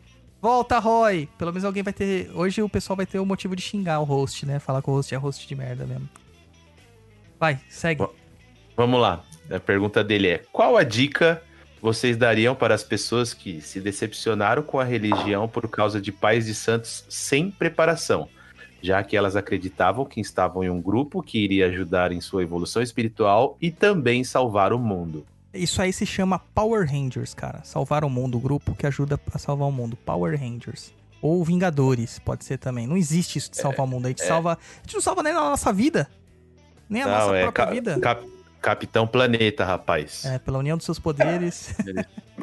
Pela união dos seus poderes, eu, Capitão Planeta. É, daí cada um tem um anel, não? Um de caboclo, um de. É. Daí o caboclo, daí tem o do coração, terra, que é de Exu, né? Terra, terra, fogo, água e o coração. É, ar e, ar, coração. E o ar. É, e o ar. Ah, é, não dá, não dá ideia, não, que daqui a pouco vai aparecer gente com esses anéis aí com, a, com o símbolo das entidades, cara. Não dá vai ideia. Vir o Exu, vai vir o Exu da terra, o Exu do ar, o Exu da água. E se juntar e todos Exu, eles, vira Exu, Exu do ouro. Mano do céu. Ai, cagaca. Então, ó, o que eu digo assim, a pessoa não se decepciona com a religião, ela acha que se decepciona com a religião. O que, ela, o que ela se decepciona são com as pessoas que estão na religião. Porque a religião é um conjunto fechado de práticas, então não tem como você se decepcionar com aquilo, porque dá para você conhecer até não fazendo parte da religião. Agora, dentro dessas práticas, se o pai de santo ele não a segue, é claro que ele vai gerar uma decepção para os seus seguidores. Né? Então, o que eu recomendo é procure um pai de santo íntegro, um cara certo. Não fica aí caindo na mão de babaca que não tem experiência. Cara, tem pai de santo por aí que se diz dirigente com estolas coloridas que o cara, ele nunca foi médium de incorporação para atendimento num terreiro. Ele não sabe o que é ficar de frente com um consulente, a entidade te largar pra falar assim, tá vendo seu trouxa? Você tá achando que você não tá incorporando? Cursos de sacerdócio. É, dois aninhos lá fazendo 20 horas de curso e acha que tá pronto pra lidar com quiumba. Entendeu? Não é assim. E pior, Nada substitui, né, a vivência espiritual. nada. Eu, Nada. eu sou a favor de cursos, desde que os cursos para a espiritualidade, no caso de para você praticar umbanda, sejam gratuitos, para te dar bases teóricas para te auxiliar na prática. E não para te fazer ser alguma coisa. Ninguém faz você ser pai de santo, você nasce assim. Isso é uma missão. E eu, te- eu vou repetir uma coisa que eu falo sempre. Quem é, não quer ser. Boa. Entendeu? Essa é a verdade. Fiquei impressionado. É, Ah, próxima Luiz, eu te pergunta. impressiono todos os dias, cara. Ih, cara, tá estranha essa história aí. Não, já passou o dia dos namorados, vai. Próximo. Tô fora. É, evolução espiritual é incorporar Exu? Eita, mano. Cara, então, o primeira entidade que geralmente a gente incorpora é Exu justamente porque ele é o mais fácil de incorporar porque tá próximo do nosso padrão vibratório. vibratório. Então ele não é tão evoluído assim, né? É pingo no i a letra, né? Evolução espiritual é incorporar o xalá, cara. Mano, incorporar caboclo, todo mundo fala assim, incorporar caboclo é muito difícil. Cara, é muito difícil, é muito É muito. difícil. Eu tive muito problema com o caboclo. Eu, eu tô bem, cara. Foi a E ele comigo, e ele comigo. Eu, eu acho que eu tenho problema até hoje com o caboclo, cara. Tem hora que Ah, ele quer hoje- me dar um, um, um chega pra lá. Ah, eu gosto. Não, é a linha que eu mais gosto. Ah, e... mas Então não, cara. Evolução espiritual não não, é. é incorporar Exu. Não é. Na verdade, a evolução espiritual não é incorporar ninguém. É outra Exatamente. coisa. É outra Aliás, muitas pessoas que são grandes seres humanos nunca foram macumbeiros, né? Então Ah, é? não, não existe isso, né? coisa. Exatamente. E são anônimos, tá? Essa é a melhor. São anônimos. Exu é um Santo Antônio evoluído? Meu Deus do céu. O Rodrigão, o Rodrigão ele fez de propósito essa aí, certeza. Não, essa ele tá inconformado que ele viu em algum lugar, cara. Não, certeza, certeza. Ele deve estar Mano. inconformado. Mano do céu. Vai, vai você, vai você, vai você que você é de algum, mas vai mais paciente. Não, cara, não é. tô zoando, Santo tô Antônio- zoando, Rodrigão, tô zoando, Rodrigão. Santo Antônio não é Exu, cara. Eu vou lançar um texto sobre isso em breve no Perdido. Eu nem vou responder muito, porque o Roy tá de zoeira com a minha cara. Vai, Luiz. Próxima pergunta. Exu Não, do lixo. responde. Não, peraí, responde. Não, responde. Santo Antônio não é Exu. É que algumas características de Santo Antônio são muito parecidas com algumas características que o orixá Exu possui. Vamos falar principal. Mensageiro. Pronto. Mensageiro, é isso, Pronto. comunicante. Pronto. Por isso que tem o secretismo. O Santo Antônio ele era um ótimo palestrante, um ótimo orador. E ele tinha uma capacidade de fascinar a sua audiência sobre as, as homilias que ele fazia, sobre as palavras que ele proferia e os sermões que ele dava. Tanto que ele é conhecido como o martelo dos hereges. Não é porque ele saia martelando a cabeça das pessoas, mas é porque ele acabava com qualquer chance de diálogo e discussão com a sua lógica impecável. Que é mais ou menos o que o Exu Matreiro faz né? Exu mata o pássaro ontem com a pedra que jogou hoje, né? É assim que é, diz o ditado. E é, é, é essa característica. Uma outra característica é que Exu é onipresente, ele aparece em todos os lugares por ser senhor dos caminhos. E Santo Antônio possuía, supostamente, o dom de, de- da ubiquidade, ou da biubiquidade, estar em dois lugares ao mesmo tempo. Ou projeção astral, como a gente conhece hoje em dia. Aí.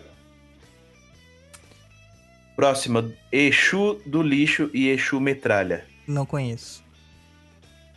Nunca foi apresentado? Não. Nunca Nossa, foi apresentado. O nosso. O Roy, cara, deve ter comido alguma coisa estragada, não é possível. Não, mano, fui eu É, que entrei na pauta e que escrevi. Ah, não acredito. Ah, sacanagem, mano. ah, trollada. Mas, ó, calma, juro que eu vi já. Exu do lixo?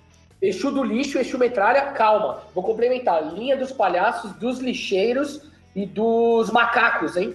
Nossa senhora. Vai vendo, vai vendo. Isso é só um pouquinho das palhaçadas que estão acontecendo. Cara. Não, peraí. Eu gente, quem incorpora Exu metralha, não, Exu metralha tem até ponto, tá?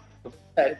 Eu não conheço, tá? Isso aqui é brincadeira, mas Exu do lixo eu já ouvi falar assim. Eu não sei quem é o, o orixá regente da. Não sei. Não sei. É, não, eu ia falar fala- Nanã, mas tudo bem. É, o povo fala que o povo do lixo é o povo de. É o povo de Mulambo, cara. É, é, é uma questão mais ou menos assim. Tem isso na Kimbanda? Tem. Mas são povos é, dados como. que entra na linha mista de um, da, na Quimbanda da Umbanda. É que são dados como os povos rejeitados, os marginalizados, que acabavam indo morar em lixões. Mas, cara, ele não é um Exu do lixo. Ele não é o Exu do lixo, ele está lá. É diferente. Né? Agora, Exu Metralha eu não conheço. Tu, sério mesmo, não conheço. É, depois você dá uma pesquisada. Eu também Qual que é o outro que eu- você falou? Exu o quê? Não, aí eu ouvi a linha dos eu ouvi linha dos palhaços, Aham. linha que deve ser orixá regente IDG. eu tô brincando, tá? É, é, linha dos macacos, que essa aí tá de brincadeira. É, e linha dos palhaços. Não, palhaços. é, Meu Deus do céu, quanto mais que eu falei? Palhaços, Os lixeiros. lixeiros, lixeiros, lixeiros e macacos. Eu já ouvi dos mendigos, dos caminhoneiros, do circo. É. Tem os caras agora de macaco, cara, da hora. Daqui a pouco tem. É, que, que incorpora e assim, fica, sei lá, comendo banana. Deve ser isso aí, né? Se Ó, for e uma. eu quero só, se eu for- quero só dar um adendo. Não, pode falar. Não, se for que nem os macacos do zoológico, fica atacando merda em você. Não, eu também, também. E eu escuto, teve uma, cara. Esse aí é famoso, hein? Esse é famoso. Uma mulher que incorporou o cavalo de São Jorge. Vamos parar por aqui, né? Senão a gente vai A pra outra- Luciana perguntou isso no programa de São Jorge, não foi? E a gente Juro falou assim, Deus. deve ter. Eu falei, deve ter alguém que Juro fez por, isso. juro por Deus que tem essa história do cavalo de São Jorge. Ai, meu Deus do céu. Jesus amado. Onde a gente eu sou tá indo, eu- cara? Eu sou corintiano, mas essa aí eu vou falar, viu? Eu também sou, mano. Essa é pra cair do cavalo, né, Luiz? Essa é pra. Eu ia falar uma coisa, mas é meio pornográfico, né? Mas deixa quieto. É, é de cair o, o CO da bunda, né? É. Um negócio desse. Vamos para a próxima pergunta da Luciane Godinho de Souza Ferreira. O que vocês têm a dizer para as pessoas que confundem desenvolvimento mediúnico, abre parênteses, ou grau mediúnico, fecha parênteses, com evolução espiritual? Puta, cara. É da hora essa pergunta. Muito boa, muito boa. A galera acha que a gente, por ser médium, a gente é melhor do que os outros, né? A gente tem uma capacidade, assim, de lidar com a vida que é... Cara, minha vida é- acontece bosta igual acontece com a vida de todo mundo. Entendeu? Eu tenho problemas, eu tenho dificuldade de dormir, eu fico preocupado com o trabalho, eu fico preocupado com as questões pessoais, eu tenho ansiedade. É, mano, acontece tudo isso. E não é porque eu incorporo, porque eu tenho clara audiência, que eu sou melhor do que qualquer pessoa. Inclusive, quando- dentro da, da- da- do conhecimento espiritual que a gente tem, diz que quem tem é, mediunidades mais ostensivas é porque pediu pra vir assim pra acelerar um pouquinho na quantidade de carga que ele tem. Então ele quer passar menos encarnações vivas, ou seja, vamos resolver tudo de uma vez.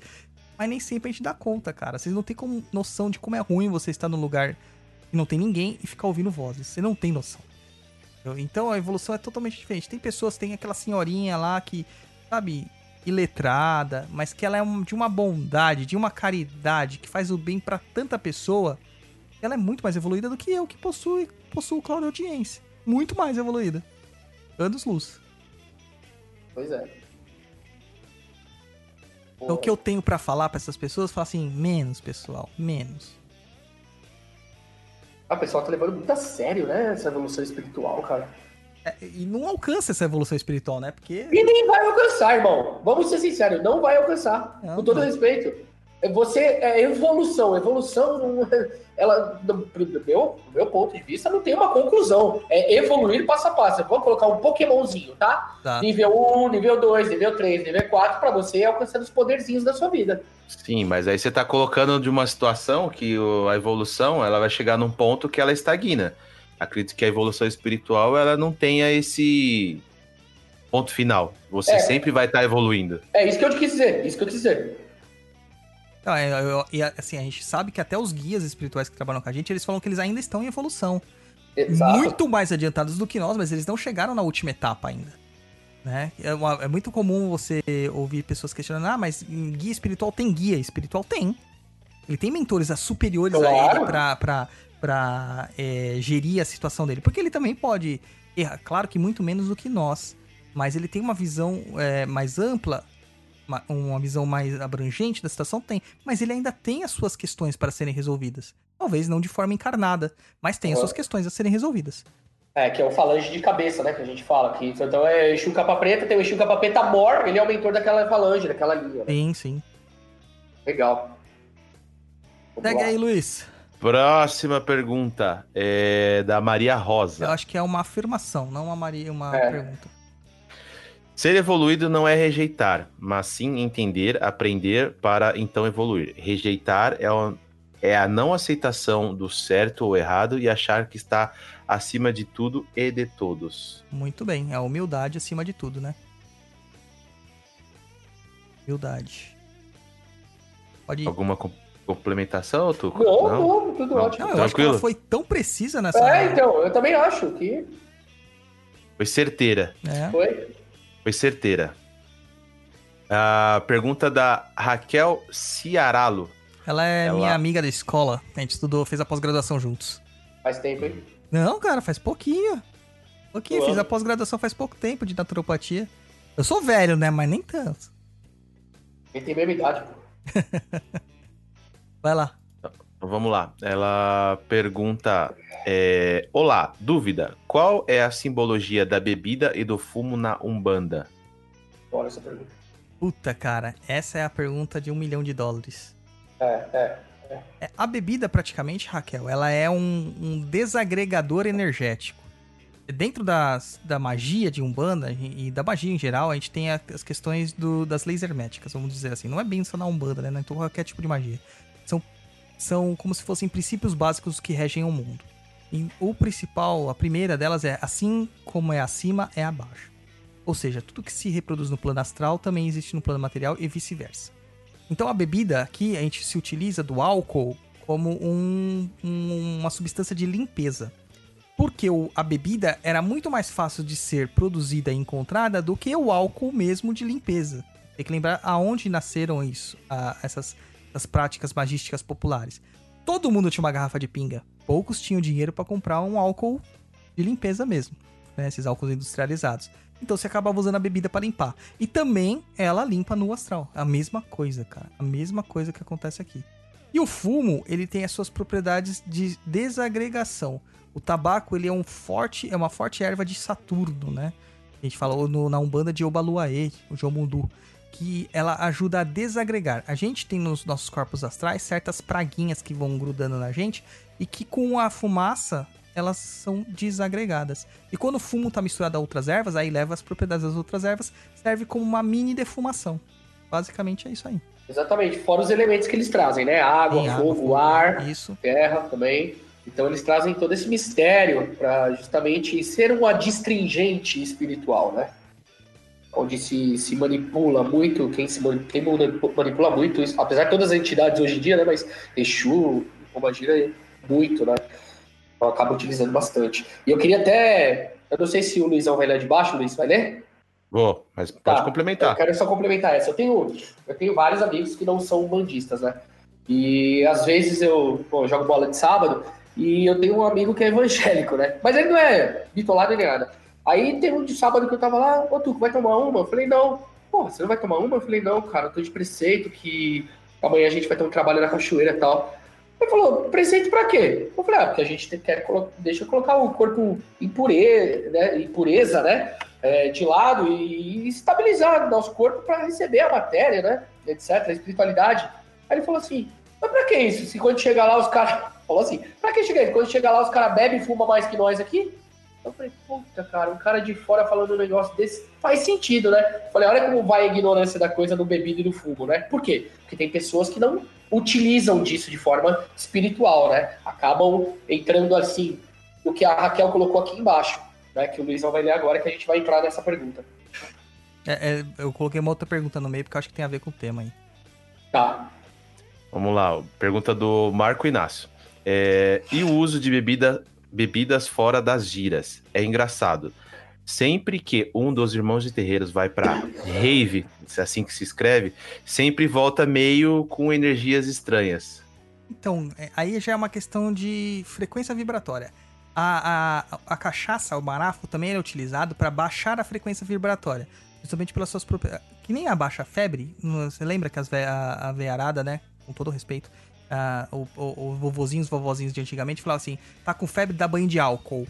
Pra baixar a temperatura corporal. Também abaixa o padrão energético.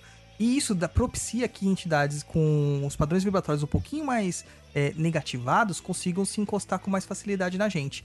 E a gente sabe que em, em raves não há um lugar muito propício, assim, para beatificação do ser, pela quantidade de elementos e substâncias negativas que existem lá, como drogas. O É, eu uso- falar isso agora. né, o uso irrestrito de bebidas também. né. É, claro que vai encostar. Antigamente, nos terreiros antigos, mesmo nos terreirão de pé no chão, pegava um pouco de marafo, passava na testa do consulente, nos pulsos e na- na- na- no peito dos pés, para que ele pudesse começar a incorporar. Com o tempo, isso era abortado, mas no começo que a pessoa tinha toda aquela restrição, fazia isso para a pessoa conseguir incorporar. E geralmente quem incorporava, Exus e Pombagiras. Exatamente. Mas aí, só complementando o final, né? É, vai pra rave e sempre volta meio com energias estranhas. É, 25 reais e chama bala ou doce dessas energias estranhas. Exatamente. Ah, o Luiz, o Luiz fica doido. É, vamos lá, próxima pergunta da Raquel Ciaralo. É, e como quem tá na assistência sabe que o médium está incorporado mesmo? Ela, ela falou aqui no chat que ela trabalha, né, de Cambone, e ela não sabia disso. Quer falar, Douglas? Então, geralmente o que acontece é que a gente sabe que ele está incorporado por- porque a mensagem que ele transmite é uma mensagem muito superficial. É, a- então, a- a- é claro que a assistência, quando vai num terreiro, ela fica muito mais preocupada com a fenomenologia, né? Com o fenômeno acontecendo ali na frente dele e não exatamente com a mensagem que está sendo transmitida, que é o que é o mais importante, a mensagem. Então ele se é, atrela mais ao que ele consegue ver do que ao que ele consegue sentir e ouvir, raciocinar. Então por isso que é necessário ter muito discernimento nesses casos. Ah, se você começar a perceber entidades que têm grandes resultados dentro do terreiro, você vai perceber que a forma de trabalho dela é muito diferente da forma das entidades que não têm tanto resultado. né? E que geralmente as que não têm resultado são as mais populares. Porque elas falam o que as pessoas querem ouvir e não o que as pessoas precisam ouvir. Então você vai ter que discernir mesmo, usar muito do seu discernimento. Você não está sendo contrário às entidades, você não está faltando respeito com as entidades. Muito pelo contrário, você está sendo muito honesta com as entidades ao duvidar dos seus médiums. Essa é a verdade. Aí. Próxima pergunta da Beatriz Ramos. É, existe uma receita para quem é da Umbanda usufruir de alguns prazeres da vida com uma certa proteção espiritual? Camisinha astral. Segura tudo.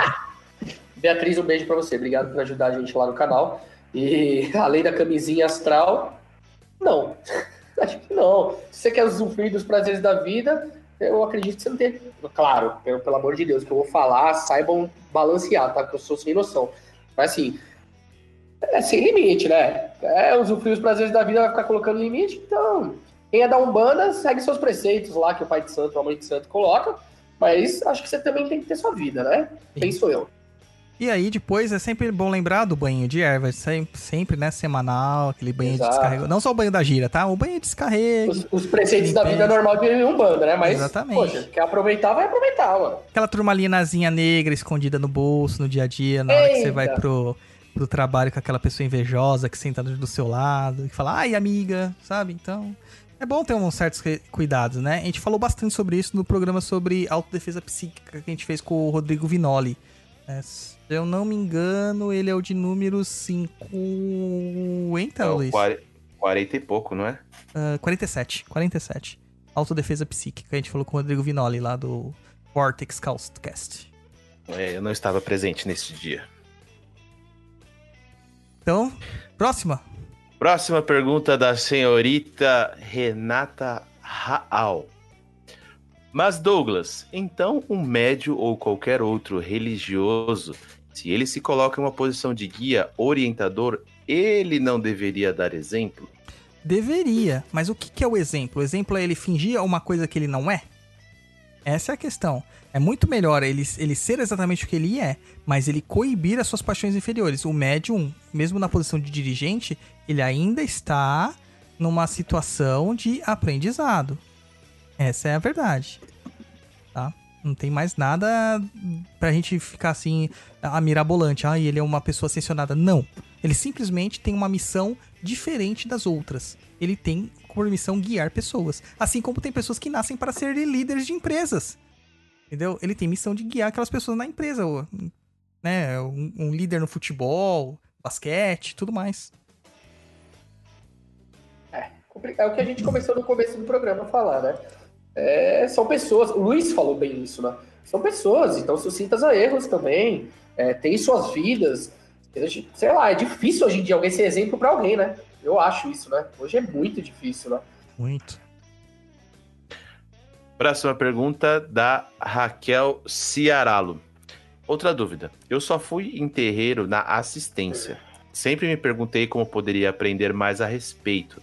Em grupo, fiquei curiosa. Existe algum tipo, algum tipo, uma, abre aspas, catequese, fecha aspas? Então, essas religiões mais novas, essas neumbandas, né? Elas dizem que existem cursos de doutrina e teologia umbandista, que eu discordo porque é pago. É, existem livros muito bons sobre o assunto e geralmente livros mais antigos. E tem meu livro lá também, Conhecendo a Umbanda Dentro do Terreiro. Tem um livro que eu gostei muito do Flávio Peixoto. Puta, agora me fugiu o nome. Deixa eu procurar aqui no. Flávio Peixoto não, Flávio Penteado, se eu não me engano. É... ele também é lá da Nova Senda, lá da, da mesma editora que lançou o meu livro. É, mas é muito legal que chama Umbanda uma religião sem fronteiras para quem tem é, tá iniciando na Umbanda e quer ter algum entendimento. Eu, acho muito importante você ter essa, esse conhecimento assim, é, tanto teórico, né? Mas o maior conhecimento que você vai poder adquirir é quando você chegar no terreiro e falar assim: olha, é o seguinte, eu queria ser Cambone. Aprender aqui dentro com as entidades mesmo. Boa. Boa. Mas, se for responder ao pé da letra da Raquel, né, Douglas? Não tem muito o que falar, né? Vai ter que falar que tem esses cursos aí de introdução é, à Umbanda ou doutrina espiritualista Umbanda. Enfim, mesmo que seja cobrado, é uma ferramenta, né? Mas, mas concordo com tudo o que você falou, irmão. Não deveria ser cobrado, porque é a mesma coisa que os jesuítas faziam com os índios, né?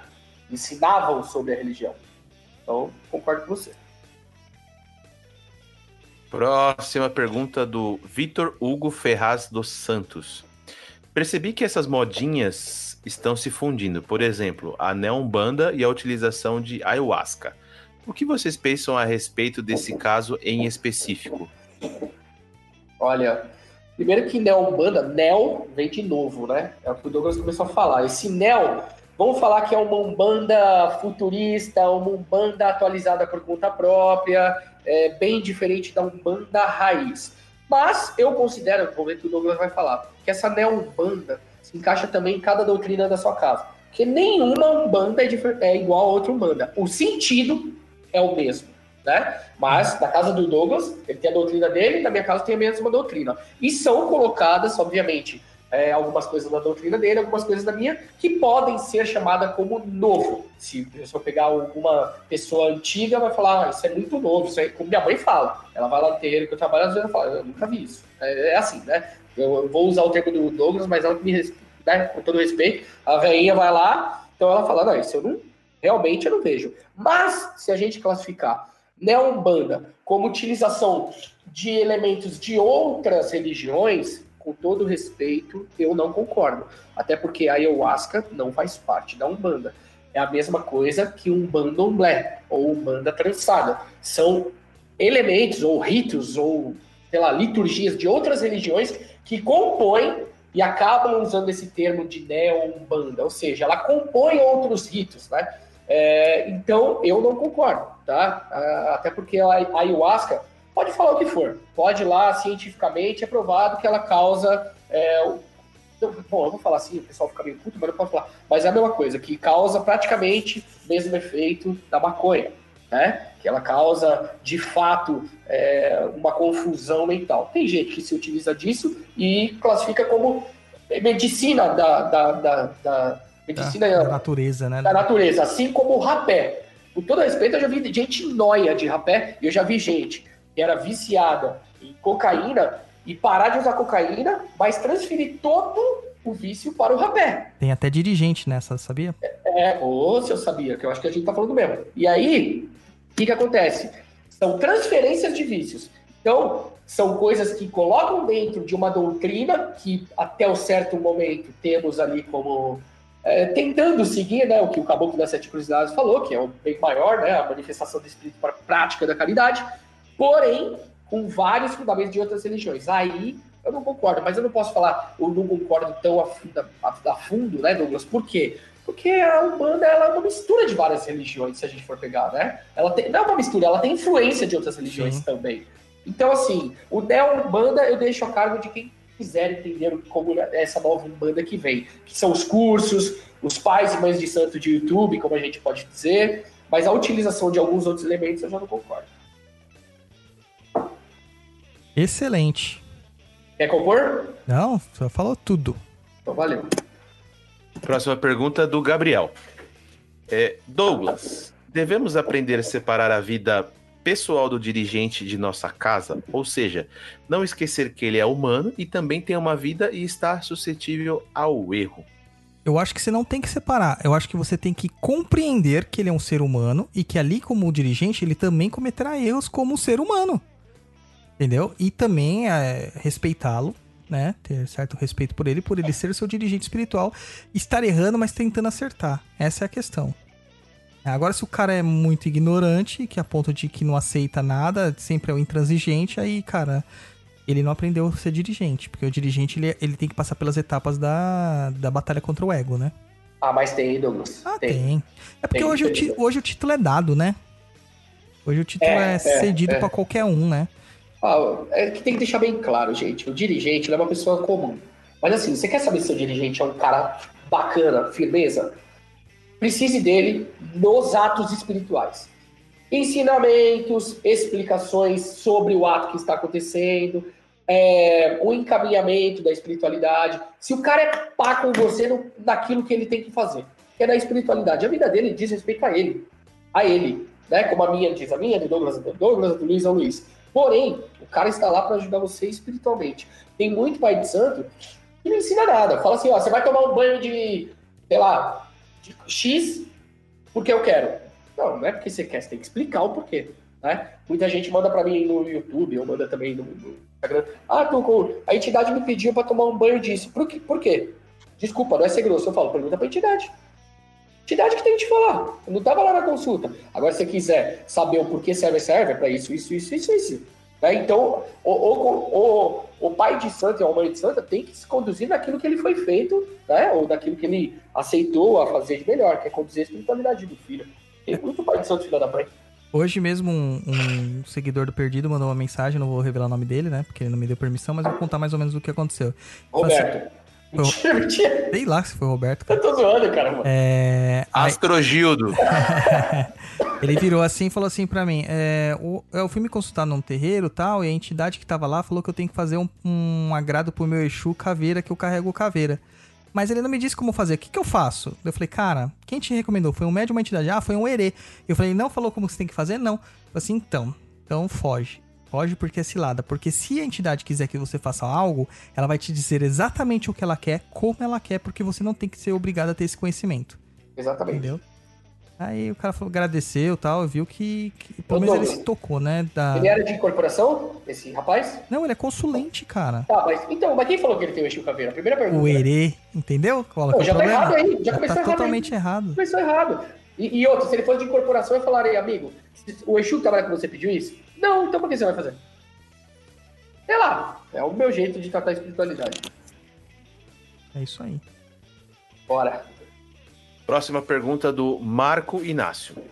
O que fazer quando você, como filho na casa, percebe que o dirigente começa a usar, abre aspas, motivos pessoais, fecha aspas, para decidir assuntos do terreiro?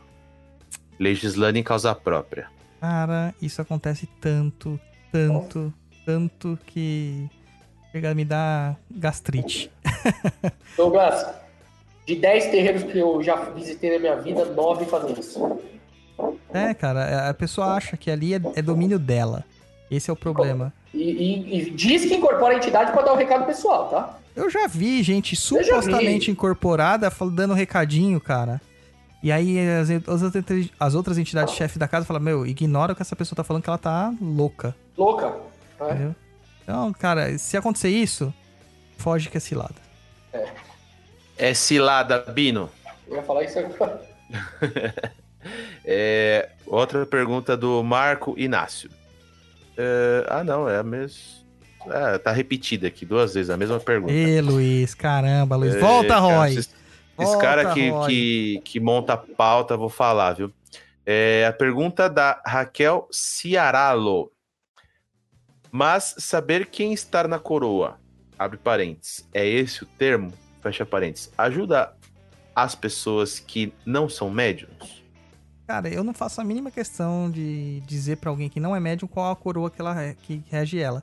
Até porque isso é mais por curiosidade do que de fato por alguma questão melhor, assim, que vai melhorar a sua vida. Né? Porque geralmente isso, é- isso aí pode melhorar a sua vida, claro. Você vai encontrar os pontos fortes e fracos que você tem que trabalhar. Mas existem tantas outras formas de você conseguir isso, cara, que é- eu acho que é um capricho você saber qual que é a sua coroa. É um capricho. Principalmente quando você descobre que você é de algum Iemanjá, como a maior parte das pessoas. o Tuco ainda se salvou, cara. Foi, virou filho de Oxum, cara. Que Você sorte. viu, cara? Deu sorte, cara. Bom, perguntas acabaram. Não Acabou? temos.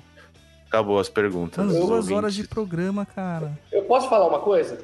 É duas. Até duas. Então tá, eu vi aqui uma, uma- um comentário da Renata Raal. Ela falou assim, é, voltando à parte dos dirigentes que não são dirigentes.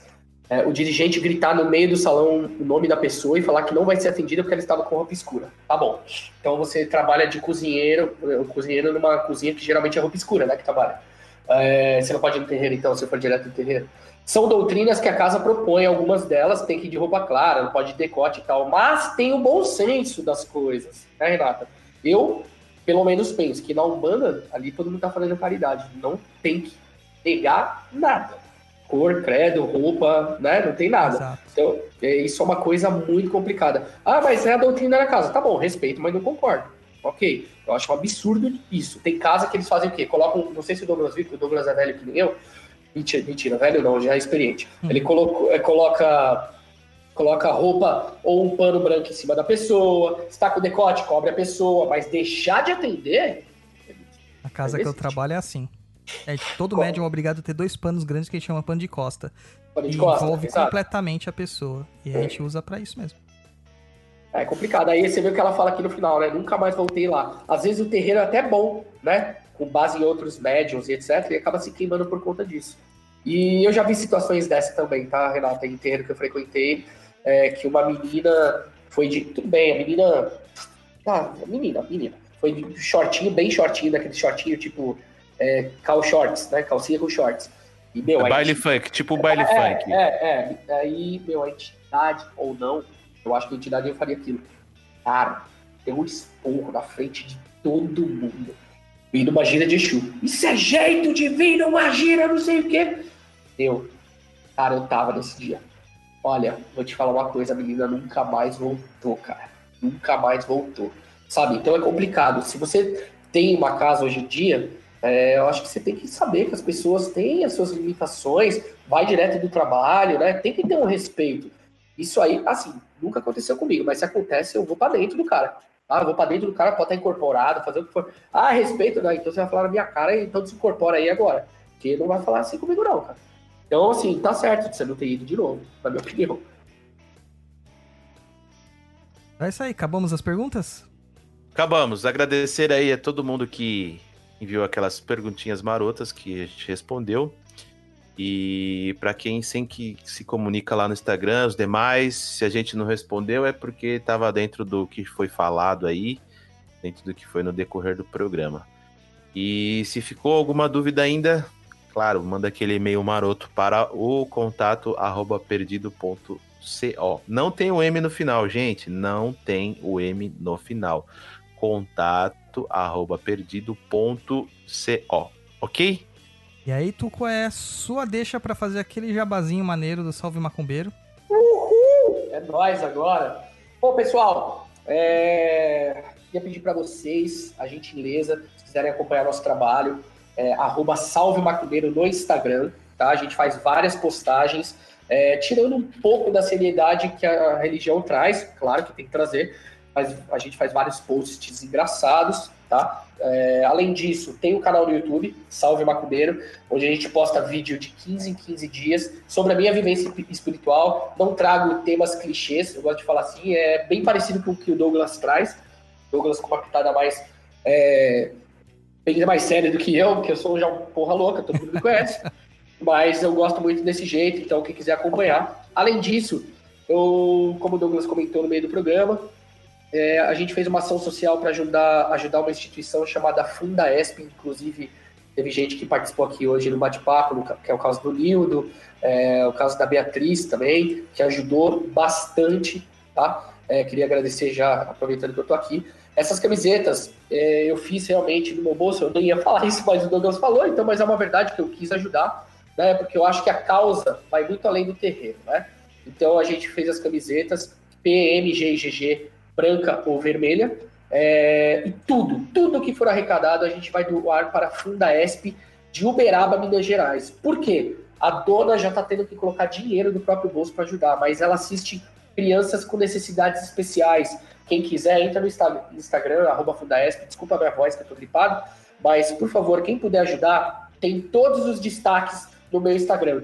Você faz o pedido direto para a nossa equipe, que é a Mariana e o Lucas, via WhatsApp, eles vão calcular o frete, vão falar as camisetas que tem, porque já está acabando, a gente já vendeu quase 60% das camisetas. É, e tudo que for arrecadado vai ser doado 100%. Eu vou postar a notinha depois. Então, estou muito feliz, porque todo mundo me pedia, Douglas. Ah, faz a camiseta do Salve Macumbeiro para vender, vender. Sim. Não, não, porque não é nosso intuito ganhar dinheiro com isso. Eu defendo muita causa é, de não ter nada monetizado. Mas como muita gente me pedia, eu resolvi então unir o agradável porque é uma forma de, de todo mundo adquirir a camiseta que gosta, porque é legal o logo e é bacana a mensagem que traz do Salve Macumbeiro, e a gente ajudar quem precisa. Então, galera, quem puder ajudar, por favor, é só 25 reais a camiseta. Hoje a gente vê a camiseta de um bando aí a R$ 39,90, R$ 49,90, R$ 59,90. A camiseta é 25 reais. Então, quem puder fazer o pedido, ajudar, manda lá no WhatsApp, Lucas e a Mariana vão ajudar vocês, vou passar tudo direitinho e a gente vai doar tudo. E arroba Salve Macumbeiro no Instagram ou aqui no YouTube. Se inscreve lá, tem bastante coisa legal. E é uma coisa em primeira mão, Douglas. Logo, logo, a gente vai lançar um quadro novo do Salve Macumbeiro. Vai arregaçar a internet. Vocês não perdem por esperar. E vocês vão conhecer a banda de uma forma diferente. Excelente, excelente. Ah, e não só mais uma coisa, muito obrigado pelo convite. Valeu, Luizão. Valeu, Douglas. Obrigado por tudo. Sabe que eu te amo, Douglas. Você é meu guru, você sabe disso. Você é um cara que. é, você, você, é muito, ao, ao, vivo. Você é um cara que eu amei conhecer. Você é uma pessoa que me ajuda demais. Uma pessoa sensata, honesta, coerente, ama a sua religião. E eu te amo, cara. Você é um cara muito especial para mim. E apareceu numa hora muito especial para mim. Eu te amo. Obrigado por tudo. Oh, muito obrigado, Tuco. Fico muito feliz, viu? De coração. Tamo junto. Olha a minha cara na câmera, Tuco. Ah, gostou. Tá chorando? Tá chorando, Japonês, Japonesinho lindo da minha vida. Está chorando. Quase, tô quase chorando aqui. Pega o balde, pega é, o balde. Bebida, bebida faz isso com a gente. É, excelente, brigadão, viu, Tuco? É, vamos lá, então, agradecer o Tuco aí pela presença aqui com a gente. Muito obrigado por aceitar nosso convite, essa, essa provocação imensa que a gente faz aqui, chamada Papo na Encruza, né? Tirando as pessoas da, da, da, inércia que elas estavam inseridas. E você faz isso muito bem lá no Salve Macumbeiro também. Até que é um dos canais que eu recomendo para todo mundo. Sempre me perguntar, ah, mas qual outro canal que você recomenda? Falo, vai lá no Salve Macumbeiro. Recomendo também o Ludogero lá, geralmente. O Ludogero é um cara muito gente boa. Né? A gente segue umas umbandas diferentes, mas são pessoas que eu confio que estão falando sobre a Umbanda por de coração. Obrigado. É, e, galera, não vou deixar terminar aqui, porque o Tuco foi um grande incentivador, ajudou pra caramba a gente lá no Exusada. Não vou deixar vocês esquecerem, nós já atingimos a meta de 151% de arrecadação do Exusada. Arrecadamos 100% nas primeiras 24 horas antes das 24 horas, na verdade. Isso aqui é, é incrível para um projeto como esse aqui, que é totalmente autoral. E a gente tá ainda com 53 dias restantes. E sabe o que, que o pessoal já ganhou, Luiz? Além do livro? Conta aí, o que, que eles já ganharam? Além do livro, já foram nas metas estendidas. Ganharam marcadores de página lá do Exu que não existe, do Exu Guardião quase chegando na meta da capa dura. Com 160%, todo mundo leva o livrinho com capa dura. E teve gente que me perguntou lá, ah, os livros vão vir autografados? Qual que é o apoio que vem autografado? Todos os livros vão autografados. Todos. Eu até até que juntar dinheiro para pagar depois é, a fisioterapia pra, pra tendinite. Mas é, vão todos assinados por todos nós lá.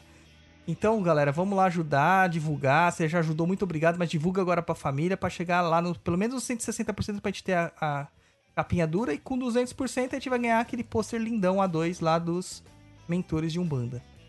Beleza? Vo- volto a repetir. Você, você que está ouvindo, seja agora ao vivo, seja no carro, no ônibus, que está usando esta imagem que foi feita pelo senhor Rodolfo, Idealizado Cortou? por mim. é, idealizada pelo Douglas e Desenhada desenhada pelo pe- Rodolfo. pelo Rodolfo, cortou o pé. Você está cometendo um grave engano. Dê os créditos a quem é devido. Quem desenhou, quem pensou, porque Ah, pra mim não é justo. precisa, cara. Só dá o crédito pro Rodolfo, porque o Rodolfo é ilustrador e ele sobrevive disso. Não é justo, não é justo. Então, é Então, isso aí. E- Dê o crédito aí. Então, se você quiser participar lá da Exusada, é catarse.me barra Exusada. Anotou, Luiz? Isso aí, vamos lá repetir. catarse.me barra exusada. Isso aí. E aí, quer se despedir, Luiz Guanca? Sim, vamos lá. Agradecer aí o nosso convidado, o senhor Tuco. Muito obrigado por ter vindo aqui colocar o seu conhecimento aqui pra gente, participar do nosso programete aqui. Muito obrigado. Agradecer os nossos padrinhos aí que estão sempre nos apoiando para manter esse programa aqui no ar, porque para quem acha que podcast é brincadeira, não é não, dá um pouco de trabalho, pouco não, dá muito trabalho e tem custo também, né? É, o custo do tempo de estar aqui, o custo de edição, tempo de edição, servidor, enfim, muito obrigado. Obrigado a você aí que é, nos ouve, obrigado por compartilhar o nosso projeto aqui do podcast. Obrigado para você que já contribuiu com o Eixo Usada aí. É, e se puder, você não contribuiu ainda dá tempo, tem 53 dias restantes do projeto lá no Catarse, então, ou seja, é bem possível que a gente bata aí os 200% e todo mundo consiga atingir todas as metas e recebam, além do que o Douglas falou, o, o- o- a ilustração. Vai ser muito bacana. E boa noite aí, nos vemos no próximo programa. E ainda não tem o tema, provavelmente aí mais pra frente a gente Não, solta aí o, o tema tem, só no, aí no próxima semana é É, feriado, só- né? Não vai ter Ah. programa. Sim. Acho que só na outra agora. E por favor, Rodrigo Mesquita, Luciana, voltem. Por favor. Tô entregando tem um- meu cargo. É a musiquinha assim, volta que eu te amo, baby. Volta porque é, é- é muita pressão, viu? É, ficar hosteando o programa. É muita pressão. Você tem que ser um Não, cara. mas, Tem que ser um host de merda com qualidade, não um host de merda sem qualidade que nem eu. não, mas explica pro pessoal, não é que, assim, é que, tipo assim, cada um tem uma função dentro do, do, do podcast, né? O Douglas e eu, cada um tá responsável pela transmissão em um canal. Douglas no, no YouTube e eu no Facebook. É, então, pro Roy, ele não tem essa atribuição, então para ele hostear fica mais fácil, né? Ele não tem essa parte, então para ele agora fazer a transmissão, ver pergunta, ler as perguntas, colocar na pauta, tudo isso dá uma, um nó na mente. Ó, tem gente perguntando se vai ter autógrafo do Luiz também no Exusado. Ó, se quem quiser vai ter. É só pedir, ele, ele assina lá. Galera, muito obrigado. Valeu, Tuco, de novo. Quer falar mais alguma coisa, Tuco? Ah, obrigado por tudo. Amo vocês. Vocês são... Fiquei muito feliz quando você me convidou, cara. Eu adorei participar, me senti em casa. Na verdade, eu tô na minha casa, mas eu me senti em casa e fiquei muito feliz. Obrigado mais uma vez. As portas estão abertas pra sempre que você quiser estar com a gente aí. Quem logo, logo vou lançar meu aqui. livro aqui, se Deus quiser. Vamos lá. E então é isso aí, galera. Muito obrigado pela atenção de vocês. A gente volta aí com o Papo na Cruz daqui a uns 15 dias, mais ou menos. Enquanto isso, vocês vão ficando lá com as programações do Perdido.co e também do nosso YouTube e também do Salve Macumbeiro, agora que vocês já conhecem o Salve Macumbeiro. Aí. Muito obrigado pra todo mundo, uma boa noite e até mais.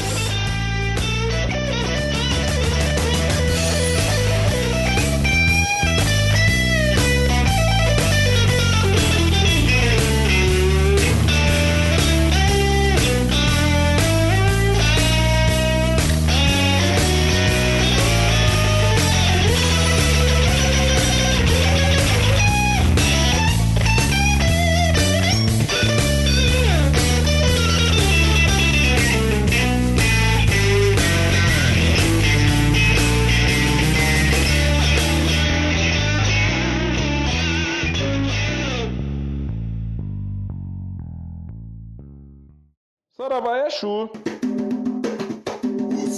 Exusada no Catarse. Nós vamos lhe contar tudo o que eles escondiam.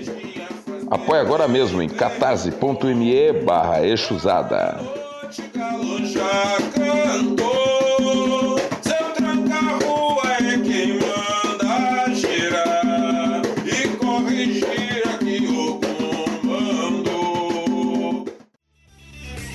Você acabou de ouvir Papo na Encruza. Acesse www.paponaencruza.com.